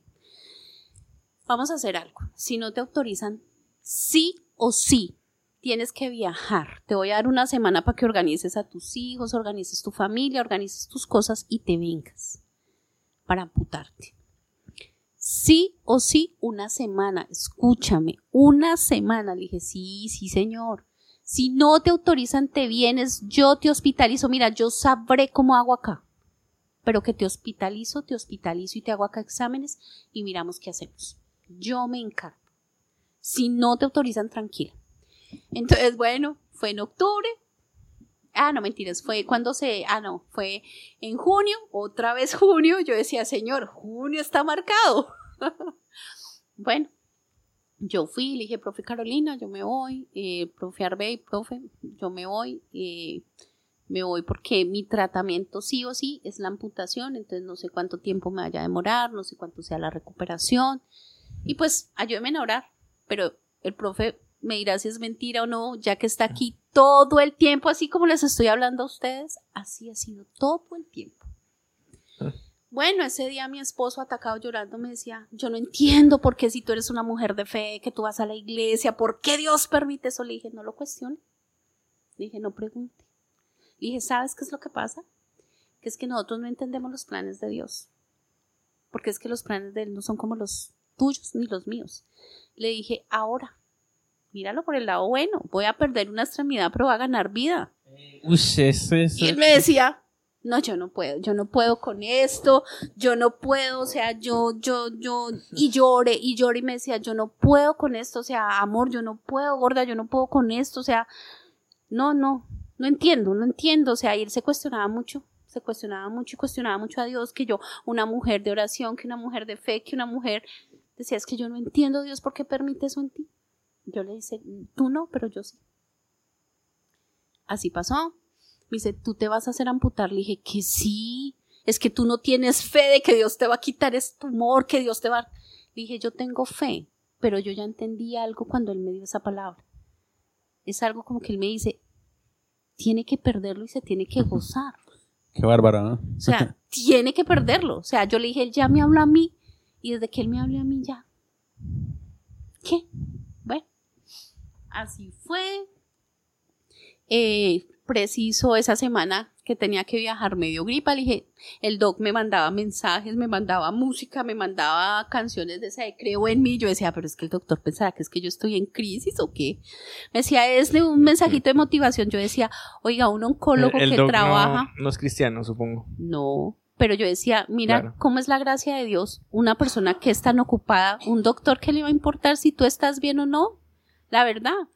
Y, y él se me mandaba mensajes, me mandó a una paciente que ya caminaba en prótesis y yo decía, el doctor tan bello. O sea, yo decía, lo que Dios hace.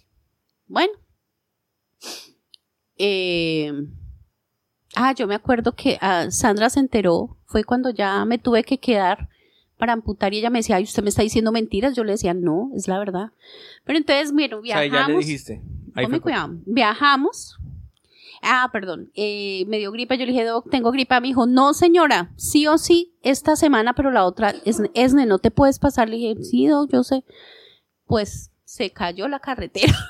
Kilómetro No. 51. Ve tan raro. Raro eso. ¿Eso hace cuánto fue? sí. Eso fue en el 2019. Y todavía andamos en las mismas. Entonces, Menos mal fue antes de pandemia, ¿no? sí. ¿Cierto? Y no, Dios fue muy bueno. Entonces, bueno. Dios fue muy bueno. No, Dios fue muy bueno. Yo, bueno, O sea, Doc, sí, pero- se, se cayó la, se cayó la carretera. Digo, no sé, pero yo te necesito acá. No hay más tiempo, ¿me escuchas? Avión. Sí, señor. Efectivamente, me había dicho una Ya. profeta, tú vas a viajar y yo, claro, voy a viajar, a viajar en avión, pero para otras cosas. No. Sí. El horóscopo. El horóscopo por Ah, allá. Este bueno. mes vas a viajar. Este mes Vas a volar. sí, creo. Ay, no, Dios. ¿Y, bueno. y fue tu primera vez en avión o ya? No era la primera vez en avión. y Ah, yo, bueno, pero me fui. testimonio. Ah, Llegué. Uy, pero. no, pero. Pero espere, espere. pero chévere, chévere. Sí, no, ni tan chévere porque de acá no salen aviones grandes, de acá salen No, aviones más bien pequeñitos y... Uy, no, y esa vaina se mueve terrible, ¿no? Eso... Ish, Y ese de día acá estaba es- como lloviendo y yo, uy, ¿qué es esto?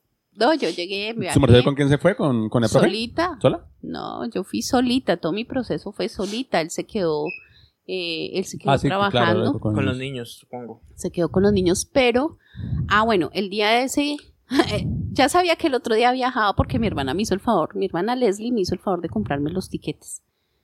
Bueno, o el tiquete de ida. Entonces ese día yo los reuní. Les dije, bueno, familia, mamá, yo le encargo mis hijas. Por favor, no me las descuide, no sé qué. Eh, le dije, mamá, a mí me toca el tratamiento en Bogotá. Mamita, ¿y qué le van a hacer? Le dije, me van a amputar, mamá. Hmm, se atacó a llorar. Le dije, venga, no vaya a llorar. Así se la soltaste. Sí. Yo le dije, venga, mamá, No. yo no la quiero ver Es a que la, usted es que la llorar. profe iba a estudiar medicina. Yo le dije, yo no la quiero a Tiene usted vocación. ver llorando. Se la botó así. Ay, no. No Casi quiero. lloro yo cuando lo digo. Me imagino a la mamá. No, y ella llora. Y yo le dije, no, yo no la quiero a usted llorando. Yo no quiero que usted se ponga a llorar. Le dije, mamá, mire, dele gracias a Dios que esto me decía, es que yo no entiendo a Dios. Le dije, mamá, no cuestione a Dios. Porque Él nunca se equivoca. No, Bueno, la cuchita se quedó callada. Eh, llegué a Bogotá, me recogieron, llegué a donde Sandra. Le dije, bueno, Sandra, mañana, esta semana, iniciamos el proceso, tan. Ah, bueno, ¿cuándo inicia quimios? Le dije, ¿cuál quimios? A mí vengo esa que me amputen el pie. Y esta, ay, venga, ¿en serio? Sí, me dijo, ¿en serio? Usted me está tomando el pelo. Le dije, a ver, yo me voy a poner a jugar con eso. Vengo a eso. Y mis tías, mamita, ¿y cuál es el tratamiento que le van a hacer? Yo, tía, me van a quitar el pie. O sea, me van a quitar mi extremidad. ¿En serio, mamita? Le dije, ay, tía, que sí, hombre, que me van a... Yo ya estoy preparada, mire, yo estoy tranquila. No, mamita, yo la verdad la admiro, le admiro esa fortaleza, tranquilidad. Yo ya estaría loca, yo ya me estaría diciendo, tía, yo Claro, y ellos no sabían que tú llevabas seis meses con eso en la no. cabeza. No. O más, sí, ¿no? Más, Más, más dije- tiempo, claro. Yo o le sea, dije, bueno, sí, la enfermedad lleva más tiempo los seis meses desde que habían dicho que una solución era amputar. Sí, claro. entonces yo le dije, bueno, ya. Fuimos, nos presentamos al otro día a la clínica. El doc le me dice, Esne, yo qué, doc. ¿Estás nerviosa? Le dije, pues no, normal. No, mujer. Yo la verdad la admiro. Usted es una berraca. Una berraca. Y yo le decía así. ¿Por qué, hijo? Porque yo he tenido pacientes que prefieren morirse, ¿sabe? Y no permitir que le toquen una extremidad. O sea, yo te miro a ti, la verdad. Tú eres muy fuerte. Una fortaleza. Yo le dije, no, pues es Dios. Me dijo, hoy no te puedo dejar hospitalizar. Yo, ah, bueno, no, chao. Nos fuimos para la casa, ¿se acuerda? Una, unos días más me dijo, ah, no, pero no se me va, no va a pensar que no vamos a hacer nada. No te puedo dejar porque hay mucha gente en urgencias, está llena, no hay habitación y yo no te voy a tirar allá como un perrito. No. O sea, yo ya les dije aquí a todos que el día que te, te hospitalicen a ti, te tienen que dar una habitación porque eres paciente oncológica y porque yo no quiero que te la den con nadie, sino sola. Y yo, uy, gracias, Doc. Bueno, nos fuimos cuando eh, es de hoy tienes que venir porque ya, y yo, ah, bueno, entonces llegamos. Me dejó hospitalizada. Bueno, ella se iba, eh, todos los días iba Sandra ya a hacerme compañía. Y se iba, pues, porque ella tiene, tiene el niño. Entonces yo, bueno, China, y yo en esa habitación, yo decía, no, Dios mío, aquí tocó poner enlace y escuchar musiquita porque si no uno se enloquece con todos estos enfermos. Yo decía, Dios mío, Señor, ¿hasta cuándo, Dios santo? Como que quítame, como que uno la ansiedad, como de, de saber sí, qué es lo que viene, ¿sí? Bueno, me hicieron todos los exámenes, el doc subía, me decía, ¿cómo estás? Yo bien. Mañana te quitamos. Mañana tenemos la cirugía. Y yo, bueno, doc, vas a ser la primera que va a operar. Le dije, bueno. Me dice, yo te voy a hacer la cirugía. eh, bueno, ahorita se me olvida el nombre de la anestesia, creo que es la que le aplican a las mujeres, la... Epidural. No, la que le aplican en la columna a las mujeres que les van a hacer cesárea. Él me dijo, te voy a aplicar. No sé si es epidural, creo que sí. Creo que es la epidural. Me dijo, te voy a hacer la epidural, bueno, esa. eh, porque es la que más evita que sientas el dolor. Entonces yo o sea, le dije, estabas despierto, ¿no te durmieron no, totalmente? ponme cuidado, estaba despierta de aquí para arriba, pero espérate, que es que aquí empieza lo más tremendo, más de lo tremendo, es que eso no es solamente la amputación, no. Bueno, me dijo tu cirugía, iniciamos a las doce y media y son dos horas y bueno, ya me alistaron, ta, ta, que el ayuno, que fue, que fa. Eh, ingresé, me dice, Esne. Y yo, señor, ¿dónde está tu última resonancia? Yo, ah, la tiene mi hermana. Ah, bueno, ya vengo. Me dice, "Ah, yo no quería amputarte, le dije, pero venga, negociemos. ¿Usted hasta dónde me va a quitar el CRA? Me dice, oye, tú en esta si me preguntas todavía que hasta dónde te va a quitar. No, es de tú sí. Le dije, no, es en serio, negociemos. ¿Hasta dónde va y hasta dónde tiene que dejar pues el límite de recesión, que no se haya regado? Pero no, no me vas a quitar desde la rodilla, o sea, no me hagas eso. Si no se puede, eh, está bien, pero, pero si se puede salvar otro poquito, pues sálvalo, sálvalo. Y se reía. Él me decía, uy, no estás nada así. Yo, ah, no, que es mi cuerpo, no es que es mi extremidad. Sí, claro, mi cuerpo. Entonces él se reía. Me dice, no, no te va a quitar tanto. Vamos a hacer la trastibial, vamos a hacerla hasta aquí, ya te voy a marcar. Le dije, ah, ok. Ay, Dios mío, yo me acuerdo que yo estaba ahí en esa camilla. Ya iba a entrar al consultorio y ese corazón me latía, pero. Y yo, ay, Señor, dame paz, dame tranquilidad, Señor, dame fuerzas, sosténme, Señor. Y si me llega a pasar algo, si dada circunstancia me llego a morir, que mi alma se vaya contigo, perdona todos mis pecados. Bueno, soy. Antes de entrar, pues obviamente yo me preparé, yo dije, uy, no. También negoció con Dios. Claro, negocié. Le dije, bueno, sí. Negocié la si a ti te place hacer un milagro, pues hazlo. Pero pues si no, señor, ya, ya, ve conmigo, ve conmigo. Efectivamente me colocaron la epidural.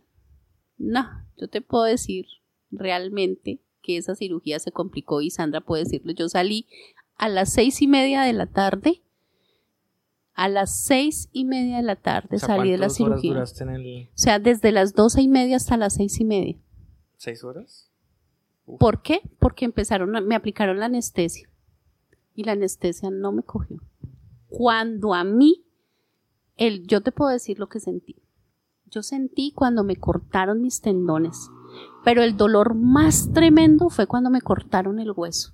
Ahí fue cuando yo grité, le dije, Doc, me duele, me duele, por ¿Su mer- favor. su merced me sintió? duele". Sí, yo no sabía eso, profe. Sí, yo sentí. Yo le dije, Doc, me duele, por favor, no, Doc, por favor. Entonces todos, no, ella está sintiendo, eh, no, Es que bárbaro. no, toca anestesiarla toda, decía la anestesióloga. En ese momento se me bajó como la, como la tensión y empecé yo a temblar. Claro, ellos no me podían anestesiar así, anestesiar así porque yo empecé a vomitar. De tanta que me habían puesto de a poquitos, pues yo empecé a vomitar y ella decía, no, yo no la puedo anestesiar así porque ella está vomitando, puede broncoaspirar. Entonces me ponían una coca, ella me colocó como una manguera, ellos tienen como una base, como con una manguera que lo arropan a uno y eso empieza a producirle calor. Y aparte de eso me estaba desangrando. Entonces, por allá que hay que pedir dos unidades de sangre. Pues yo no, yo no sé qué pasó en ese momento. En todo caso, me pusieron como que me estabilizaron, me pusieron la mascarita y yo empecé a estar aquí y allá. Yo recuerdo que yo ingresé y a mí nunca se me va a olvidar eso. Digo que fue la parte que más marcó de todo esto, eso me marcó muchísimo. Yo ingresé a una habitación totalmente blanca, blanca, amplia, donde eran cuatro baldosas, formaban una, y eran, era un piso blanco, blanco, pero encima parecía que tuviera vidrio. Era algo muy bonito, y al fondo yo veía un orco iris. Y yo recuerdo tanto que cuando yo entré a esa habitación, yo empecé a decir, Dios, Dios, tú estás aquí. Y el doc me decía, Esne, me cogía la mano, Esne, ¿escuchas? ¿Me escuchas? Te necesito aquí. yo, háblame, respóndeme. Esne, ¿me escucha? Y yo, que sí, doc, yo me acuerdo mucho de eso. Que sí, doc. Y volvía y me iba para ese sitio y yo empecé a cantar cuerdas de amor. Y él me, me decía, dame la mano, Esne, ábreme los ojos. Y yo, sí, doc, sí. Eso, cántale a tu Dios, pero no te me vas a ir, Esne. Ya vamos a terminar, por favor, resiste, me decía. O sea, yo escuchaba lo que él me decía, pero yo también me iba para allá. O sea, era como un estado de irme para un sitio y como que volvía. Me decía, Esne, dame la mano, apriétame la mano. Por favor, apriétame. Y yo, yo, yo se la apretaba. Pero obviamente cuando abría los ojos yo no le veía él el rostro, sino veía era como la sombra, veía como la sombra. En todo caso, ahí hubo el momento que ya me dijo, ya, ya acabamos. Esne, ya acabamos, regresa. No te me vas, escúchame, no te me vas a ir. Y yo, mm, mm, mm, mm". háblame. Y yo, aquí estoy, aquí estoy. Sí, fue Me dejaron en sala de recuperación. Cuando va el doc me dice, no, Esne, tú te me estabas complicando. Y yo, ah, sí, pero yo tengo dolor, quítame ese dolor, me decía, no, ya te voy a poner morfina con opio. Ay, no, Dios mío, esa morfina. No, esa vaina no me dormía. ¿No? No, que lo diga ella. Ese dolor es un dolor que yo no puedo explicarte. No, claro. Pero lo que sí puedo decirte es que un ese dolor nunca se le quita a uno. Esa morfina le baja, digamos, de 10 a, a un 9 le baja la intensidad, pero el dolor es un dolor constante. Yo salí de ahí, eh, me llevaron a la habitación, ella, ella estuvo ahí también y yo vomité por todo ese pasillo. Me tenían que hacer una, una radiografía ese mismo día para mirar cómo había quedado el hueso. Yo le dije, uy, no, no me, yo no quiero que me muevan. No, yo no que iba a querer que me movieran. Eso dolía. Yo no me hallaba ni dormida, ni sentada, ni parada. O sea, nada, yo no me hallaba. El dolor es horrible. Eso, las personas que se quedaron conmigo, que fue Yueji y fue mm, de noche, que fueron de noche, o sea, se quedaron de noche. Eh, no, yo le decía, ay, mi patica, mi patica, ellas me la levantaban como, como, cuando uno levanta un bebé, así yo. Yo, ay, no, otro segundo y no. Yo decía, no, pidan la reserva. Yo pedía la reserva y yo decía, Dios mío, ayúdame.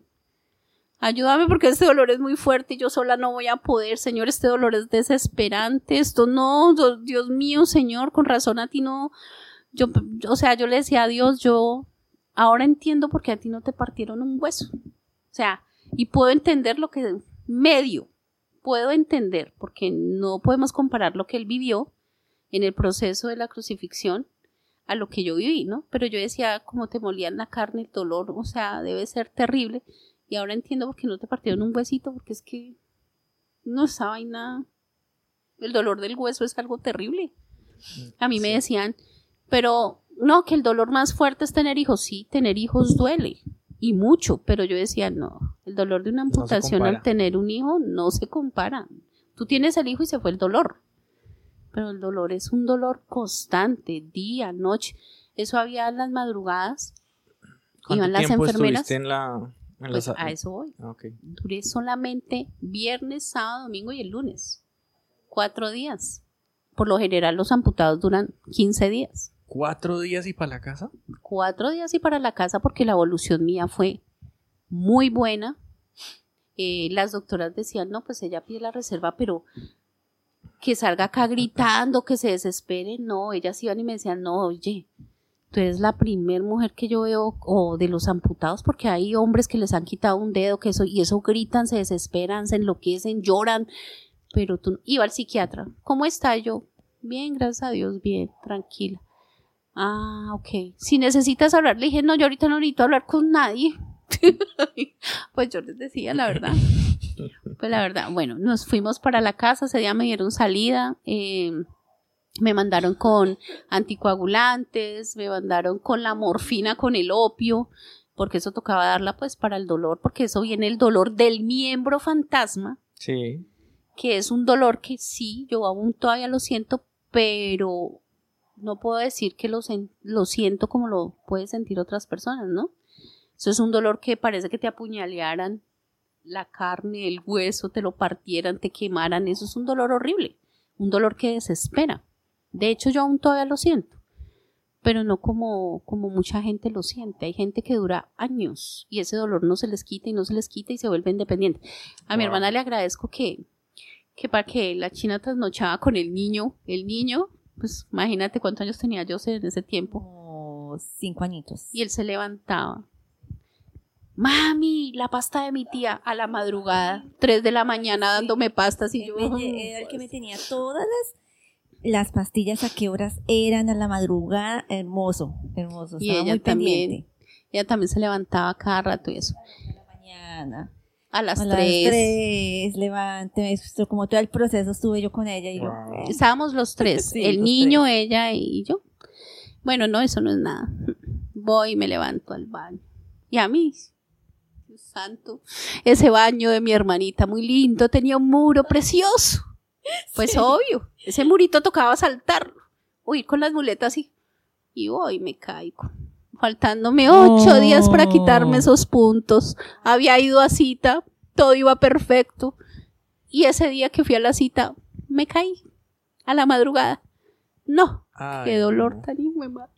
Me imagino. Yo no, sonó el totazo y yo, ay, mi mullo, ay, yo decía, ay, mi patica. Pues no, ahí volvió otro pequeño proceso que la señorita aquí puede decir si es mentiras. La desbridada de esa vaina. Eso lo hacen con cirugía. No, ahí mandaron para la clínica del dolor. Con el doctor Moisés y eso era carne viva, porque no había anestesia en el hospital, ¿te acuerdas? No había anestesia en el hospital, entonces, claro, cogían los pedazos de carne buenas, como tasajeando carne, buena con mala. Una carnicería.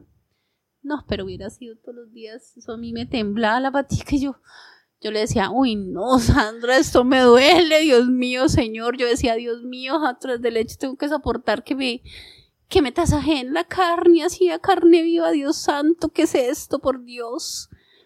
Y salía regia, yo decía, no, China, llevemos acetaminofén porque esto no Acetaminofén. No. llevemos acetaminofén. acetaminofén. Pero llevábamos y yo le decía, no, ya pasó la desviada acetaminofén, yo salía temblando. Y se me escurría el sudor y fría, fría. Y el doctor Moisés me miraba. Eso al principio me regañaba. Esto, mire, aquí, de una vez le digo, esto no hay anestesia, no sé qué, tiene que aguantarse el dolor, si usted va a empezar a gritar, si va a empezar a madrear, si va a empezar... Y yo, mhm. Hijo, no tiene nada que decir yo. "Mm-mm". Y pues claro, él quedó impactado porque entrábamos los tres con el niño. El niño viendo cómo tasajeaban mi carne y esa oscurría sangre a carne viva. Yo tengo fotos Uy, no. de todo eso, que no es mentira. Y eso era esa herida larga, así de profunda, así de ancha, y todo eso tenía que coger carnecita. Y empieza el proceso de curación, empieza el proceso de coger la carnecita, empieza, bueno, ahí duramos tres meses. No, junio, julio, agosto, meses, sí. septiembre y octubre viajamos Sí. Y viajaron. cuatro meses en recuperación, En recuperación. desbridando. O sea, quitando la carnecita mala, los puntos internos, los puntos externos a carne viva. Y entonces salía una señora y me decía, venga, ¿usted cuánto lleva amputada? Y yo, "Mm, hasta ahora como 20 días. ¿Y usted está así de regia? Y yo, ah, no, mamita, yo a la pena no me voy a echar a morir. No, señora, ante todo regia, ja, amputada y todo, pero yo tampoco me voy a ir acá como una chanchirienta, no, señor, qué pena, ja, tampoco. Y entonces me miraban, No, ¿cierto? Yo me iba lo más de maquillaje, eso sí, planchada de cabello. Chusca. Ah, sí, yo me iba para mi clínica y entonces todos me miraban y decían, no. Bueno, y así. Cuando yo le dije, venga, Doc, ¿cuándo puedo viajar a ver a mi familia? Porque pues ya junio, julio, agosto, septiembre y hasta octubre, cinco meses sin ver mis hijas, sin nada. En ese tiempo mi mamá viajó, la llevaron, pero duró unos días. No, ver a mi niña, la pequeña, cuando se quedó mirándome y eso no se quería despegar de mí, ver la niña. Entonces me dice, bueno, en octubre ya faltaba muy poco para cerrar. Me dice, ya puedes viajar. Pero cualquier cosa que pase, mira, acá está mi número, me escribes, me mandas fotos, tú, tú, tú, tú. Él le tomaba fotos, le tomaba fotos a, a esa herida, le tomaba fotos para no sé qué yo. Doctor, ¿para qué le toma fotos? Para mis estudiantes. Y yo, ay, no, qué belleza. no, yo le decía a Sandra, güey, no, qué belleza. Todos me tienen aquí de conejito y, y no, que a mí nos querían harto, ¿no? ajá. Llegábamos al hospital y eso, hola, ¿cómo estás? Y yo, hola, ¿qué más? ¿Cómo te ha ido? Bien, todos, no, no, aquí te colaboramos, no, tranquilo, no, para que Dios hizo cosas muy lindas también. Llegamos acá, le dije yo, bueno, nos vamos para Villao. Pero no le voy a decir nada a mi esposito, mi pobre esposito, sufre aquí solo, llore. Cuando llegamos, no, pues qué alegría para todos que yo haya llegado. Fue cuando fui al colegio, fui en silla de ruedas porque obviamente pues por la desbridada y todo eso todavía no podía usar las muletas. Fue cuando fui así, mis estudiantes también que yo los vi, qué alegría. Compartí un poquito con ellos del proceso, no todo. Y pues normal, siempre he estado así, así como ustedes me ven, siempre. Bien. em, obviamente esto es, un, esto es una historia que me imagino que todavía tienes mucho que contar.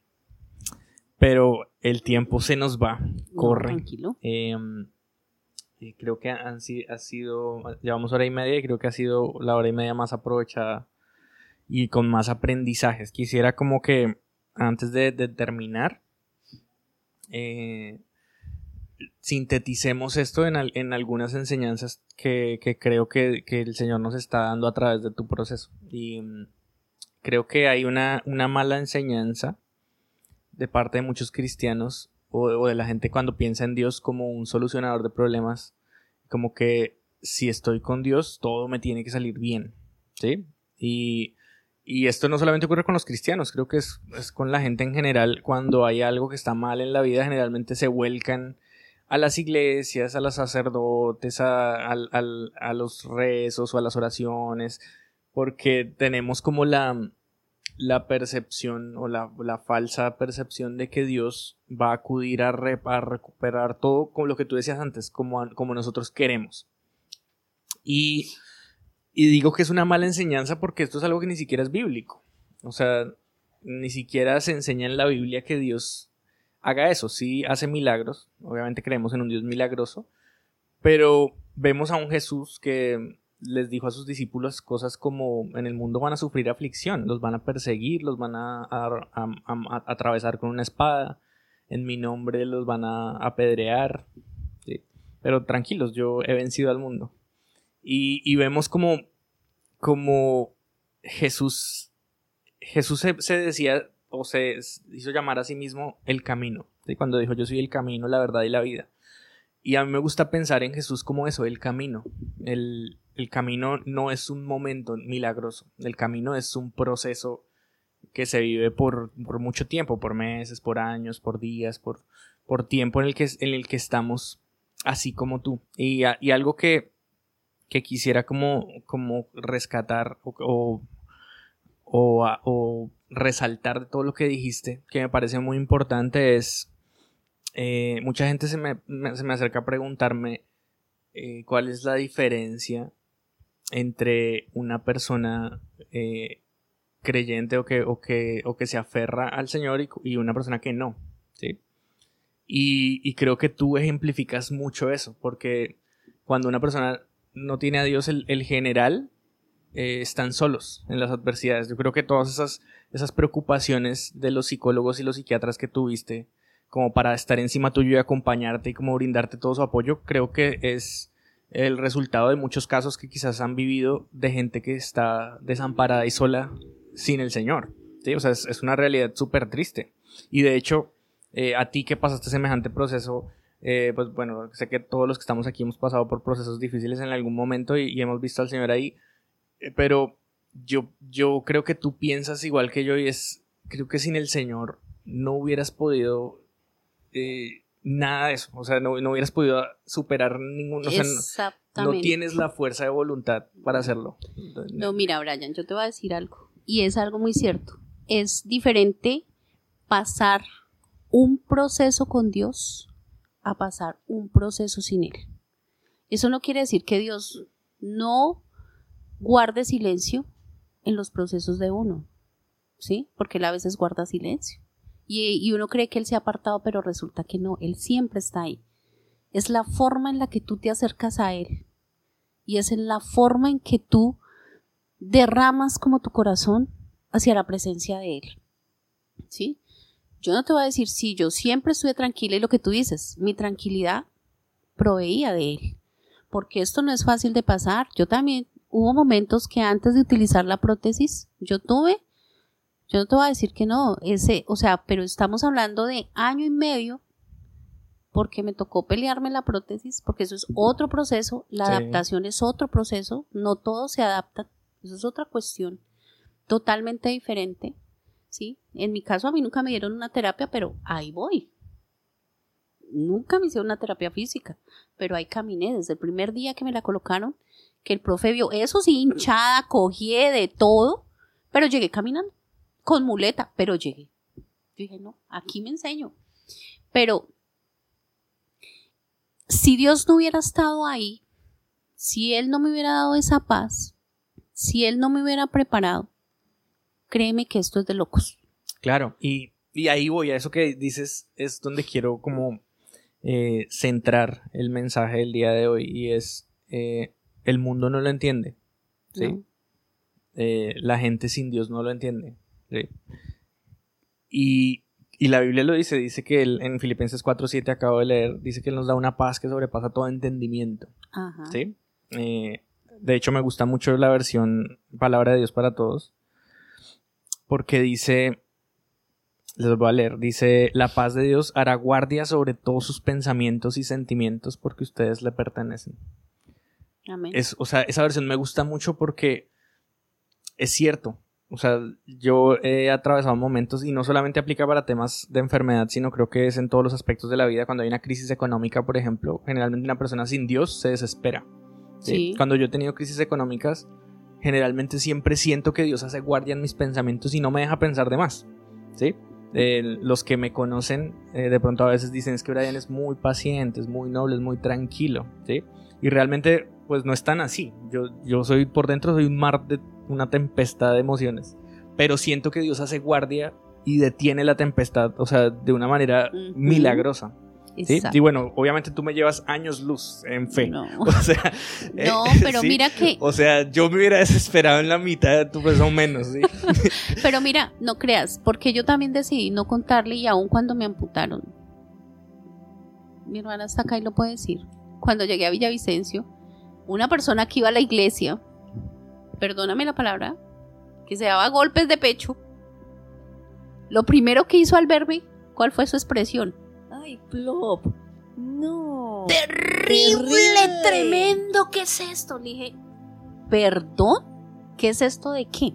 Así le dije yo, ¿qué es esto Claro. de qué? Sí, no, quítese. No, pues que le quitaron eso. Le dije, Quite sí, ahí. Quítese, yo le pego una me patada. quitaron una parte, pero entienda, gane vida. Lo que usted no puede ver es la otra parte. Le dije, eso hablábamos con mi hermana. Y pues, con mucha gente. Hay mucha gente Claro, que con sus palabras, imagínate si yo hubiera estado depresiva, si hubiera estado esa mujer con esas palabras, pues, ¿qué hace? Que una persona, pues, vaya y se quite la vida. Sí, Claro. si no es tiene a Dios, pues va y se mata porque es que creo que no es, es fácil. es eso, o sea, es esa es la paz de Dios que sobrepasa todo entendimiento. O sea, no hay una mejor explicación, o sea, con tu con tu testimonio veo eso, veo una persona que recibió la paz de Dios de una manera que fue absurdo y extraño hasta para tu esposo, dices, hasta, hasta para todos, todos los que se acercaban, ¿no? Es que no, no, no es posible, o sea, eh, y, y el mundo creo que envidia mucho eso, ¿sí? Creo que la, la gente cuando se acerca porque quiere acercarse a Dios, quieren, es eso, lo que anhelan es estar en paz, porque la vida sin Dios es una vida sin paz, es una vida llena de inseguridades, y el mundo es un lugar salvaje, donde pueden pasar miles de cosas y creo que nosotros como cristianos andamos a paso firme, dice la Biblia, como quien mira al invisible, ¿sí? Porque nosotros vamos seguros, ¿sí? Vas o sea, obviamente no, no, con esto no voy a minimizar ni mucho menos todo tu no, proceso no. y tus emociones, pero sí quiero que la gente de pronto que nos está escuchando y que, y que está pasando por procesos de difíciles en los que se siente desamparado por Dios, porque, bueno, tú no lo, no lo sentiste así, por lo que acabo de decir, tú te, te aferraste a la paz de Dios. Pero, pero sí conozco muchas personas y yo mismo, como, como les conté antes fuera de micrófonos, eh, eh, hem- hemos tenido momentos en los que nos sentimos desamparados por Dios y como que buscamos eh, eso, como eh, ¿por qué, por qué Dios deja, permite que me pase eso? ¿Por qué buscamos esa respuesta y esa respuesta como no llega nos desespera, nos frustra? Pero eh, creo que hoy me llevo una lección muy grande con lo que tú dices. O sea, hay forma de confiar en Jesús y, y en su paz que sobrepasa todo entendimiento de tal forma de que hasta las dificultades más grandes estén controladas. Y mira que eso, o sea, lo que tú acabas de decir es cierto. Sea, perdiste una extremidad, pero ganaste vida. Y no solamente eso, sino que ahora eres un pilar de fortaleza para tu familia y para todos los que hablan. O sea, en este, en este momento, nomás yo, de, ahorita cuando estabas contando, estaba como al, al borde de, las lágrimas y todo porque siento que emana de ti esa fortaleza de Dios y eso inspira. Y creo que no soy el único, creo que te lo han dicho muchas veces en la vida. Y, y de verdad, me, parece, me parece algo que es, que es bastante, o sea, esa es la victoria del Señor. Ese es, es- creo que ese es, ese es el ejemplo cuando Jesús dijo eso, en el mundo tendrán aflicción, pero tranquilos que yo ya vencí al mundo. O sea, creo que, creo que esa es la victoria, ¿sí? Porque tú tienes la victoria, o sea, en este momento eh, superaste hasta el punto de que puedes hablarlo y puedes ser un pilar de fortaleza para todo el que esté atravesando una, una dificultad. Y creo que una veces, o sea, bueno, no, no conozco muchas personas que estén atravesando un proceso tan difícil como el tuyo. Hoy preciso me encontré una mujer allá donde estaba y pues ella me miró y me dijo así, venga, venga, venga. Yo sí, dime, yo quiero caminar con usted. Yo le decía, lo va a hacer, confíe en Dios. Y le di la mano le dije, tranquila. Eso cuesta, porque yo no me voy a poner a decirle, no, mamita, usted se va a poner la prótesis y tranquila, va a caminar. No, le dije, eso cuesta, duele, pero siempre confiada, siempre pensando en que sí vas a poder, que la tienes que aguantar, que para adelante. Ay, gracias, eso quería escucharlo.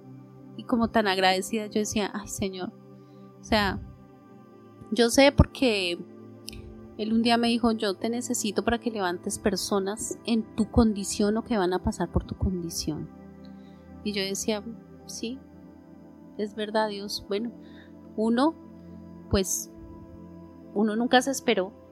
Pues yo nunca me imaginé que a mí me iba a pasar de pronto como cuando uno ve a las personas en la calle.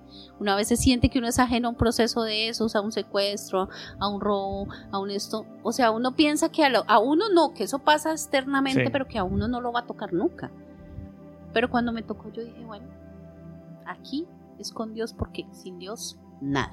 Bueno, esta, esta parte ya para finalizar el, el podcast, generalmente la doy yo, pero como dije antes, siento que tú me llevas un año luz de distancia ¿sí? en cuanto al tema de la fe. Quisiera que eh, a las personas que de pronto estén escuchando, que estén pasando un proceso de, de, eh, de crisis, sea en la- el área de salud o económico o, o lo que sea, quiero que te tomes unos, un par de minutos, no muy largo porque ya nos extendimos harto, pero dam- háblales y dales tu consejo desde, desde lo que viviste, qué palabra de, de consuelo, de consejo, de, de apoyo darías.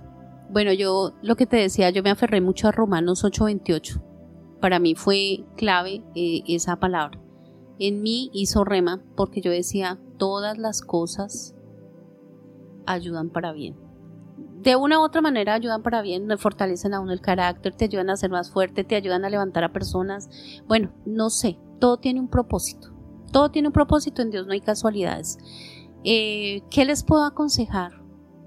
Vuelvo y les digo, si no conocen de Dios, no importa la fe que manejen, pienso yo, o sea, en el sentido de que yo no te puedo decir, no es que usted porque es católico, usted no puede tener la fe que yo tengo ni va a lograr, no, porque pues yo he visto No. personas que se sumergen en la presencia de Dios de una manera tan especial que uno dice, hombre, ese hombre tiene algo, ¿sí?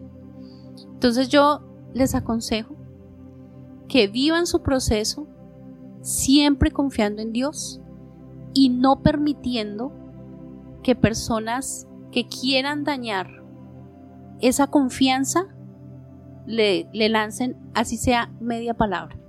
Porque, créanme, las palabras hacen mella. Y si de pronto mi fe no está tan fuerte y mi confianza no está tan fuerte con el hecho que tú me digas, "Ay, pero usted sí se va a poder adaptar, ya tú me mandas la duda, "Uy, ¿será que me voy a poner a adaptar? Ese dardo va a ser mella y va a pagar lo que tú estás tratando de levantar. Entonces siempre confiado. Que no veo las cosas, sí las veo. Sí las veo. Sí lo voy a lograr. Señor, tú estás conmigo y si tú vas conmigo, lo demás no importa. Listo, Señor, acepto tu voluntad. Porque tu voluntad es buena, agradable y perfecta. Pero, Señor, que en tu perfección sea conforme también a que yo pueda lograr mis objetivos, ¿no? Si me hago entender, o sea, la voluntad de Dios siempre es mantenernos a nosotros bien. Y el hecho de que estemos buscando de Dios es que ese es el problema. La gente cree que porque uno está en Dios, entonces usted lleva su vida perfecta. Y con su vida perfecta, nada ni nada. O sea, usted no puede pasar procesos. Al contrario, cuando uno está buscando a Dios es cuando los procesos son más duros. Y es cuando más el enemigo manda dardos. Y es cuando más pruebas vas a tener. Pero hay que seguir. Seguir buscando, seguir confiando. Es lo único que le queda a uno. Pues bueno, eso es. Eh, creo que eh, todos aprendimos hoy de- del testimonio de Sneda. Muchas gracias por venir. Gracias a tu hermana, Sandra. Gracias por estar aquí en nuestra casa. Gracias por compartir ese testimonio, por ser una inspiración. Y gracias a todas las personas que se quedaron hasta aquí. Es, creo que es el primer podcast que dura dos horas. Pero eh, creo que todos los que llegaron hasta aquí sabrán que valió la pena completamente. Eh, ayúdenos a compartir, a difundir este mensaje. Eh, gracias a los que de por ahí a veces escriben o, dan su apoyo diciendo que, escuchan, que le compartieron a un familiar o, algo. Esa es la idea. No sabemos esto a qué personas pueda ayudar. Quizás si en este momento no, no te sientes identificado con, con el tema o, no tienes una crisis eh, así súper fuerte que estés atravesando, igual ayúdanos a compartir porque no sabes de pronto en tu familia o en tus, tus contactos quién pueda necesitarlo. Esa es la forma en la que nosotros hacemos iglesia y somos la iglesia. No, no solamente es para nosotros, Dios, sino Dios es para todas la- las personas, para la gente, ¿sí? para los que lo necesitan. Dios es, es, es- Jesús se mostró como un amigo, como un- una persona cercana para todos. Y nosotros como iglesia debemos ser así. Entonces, eh, esperamos sus comentarios, sus mensajes, eh, sus palabras. Tenemos por ahí planes de, de hacer otro tipo de, de programas con, con invitados, eh, no solamente cristianos, sino invitados también no cristianos, para, para que las cosas se pongan también muy interesantes en ese aspecto. Y estén muy pendientes en nuestras redes sociales. Ya saben que somos Fiel House Villavicencio en Instagram, en Facebook, en Spotify, en YouTube y en todas las redes sociales. Y nosotros, como acabo de decir, somos Fiel House. Hasta la próxima.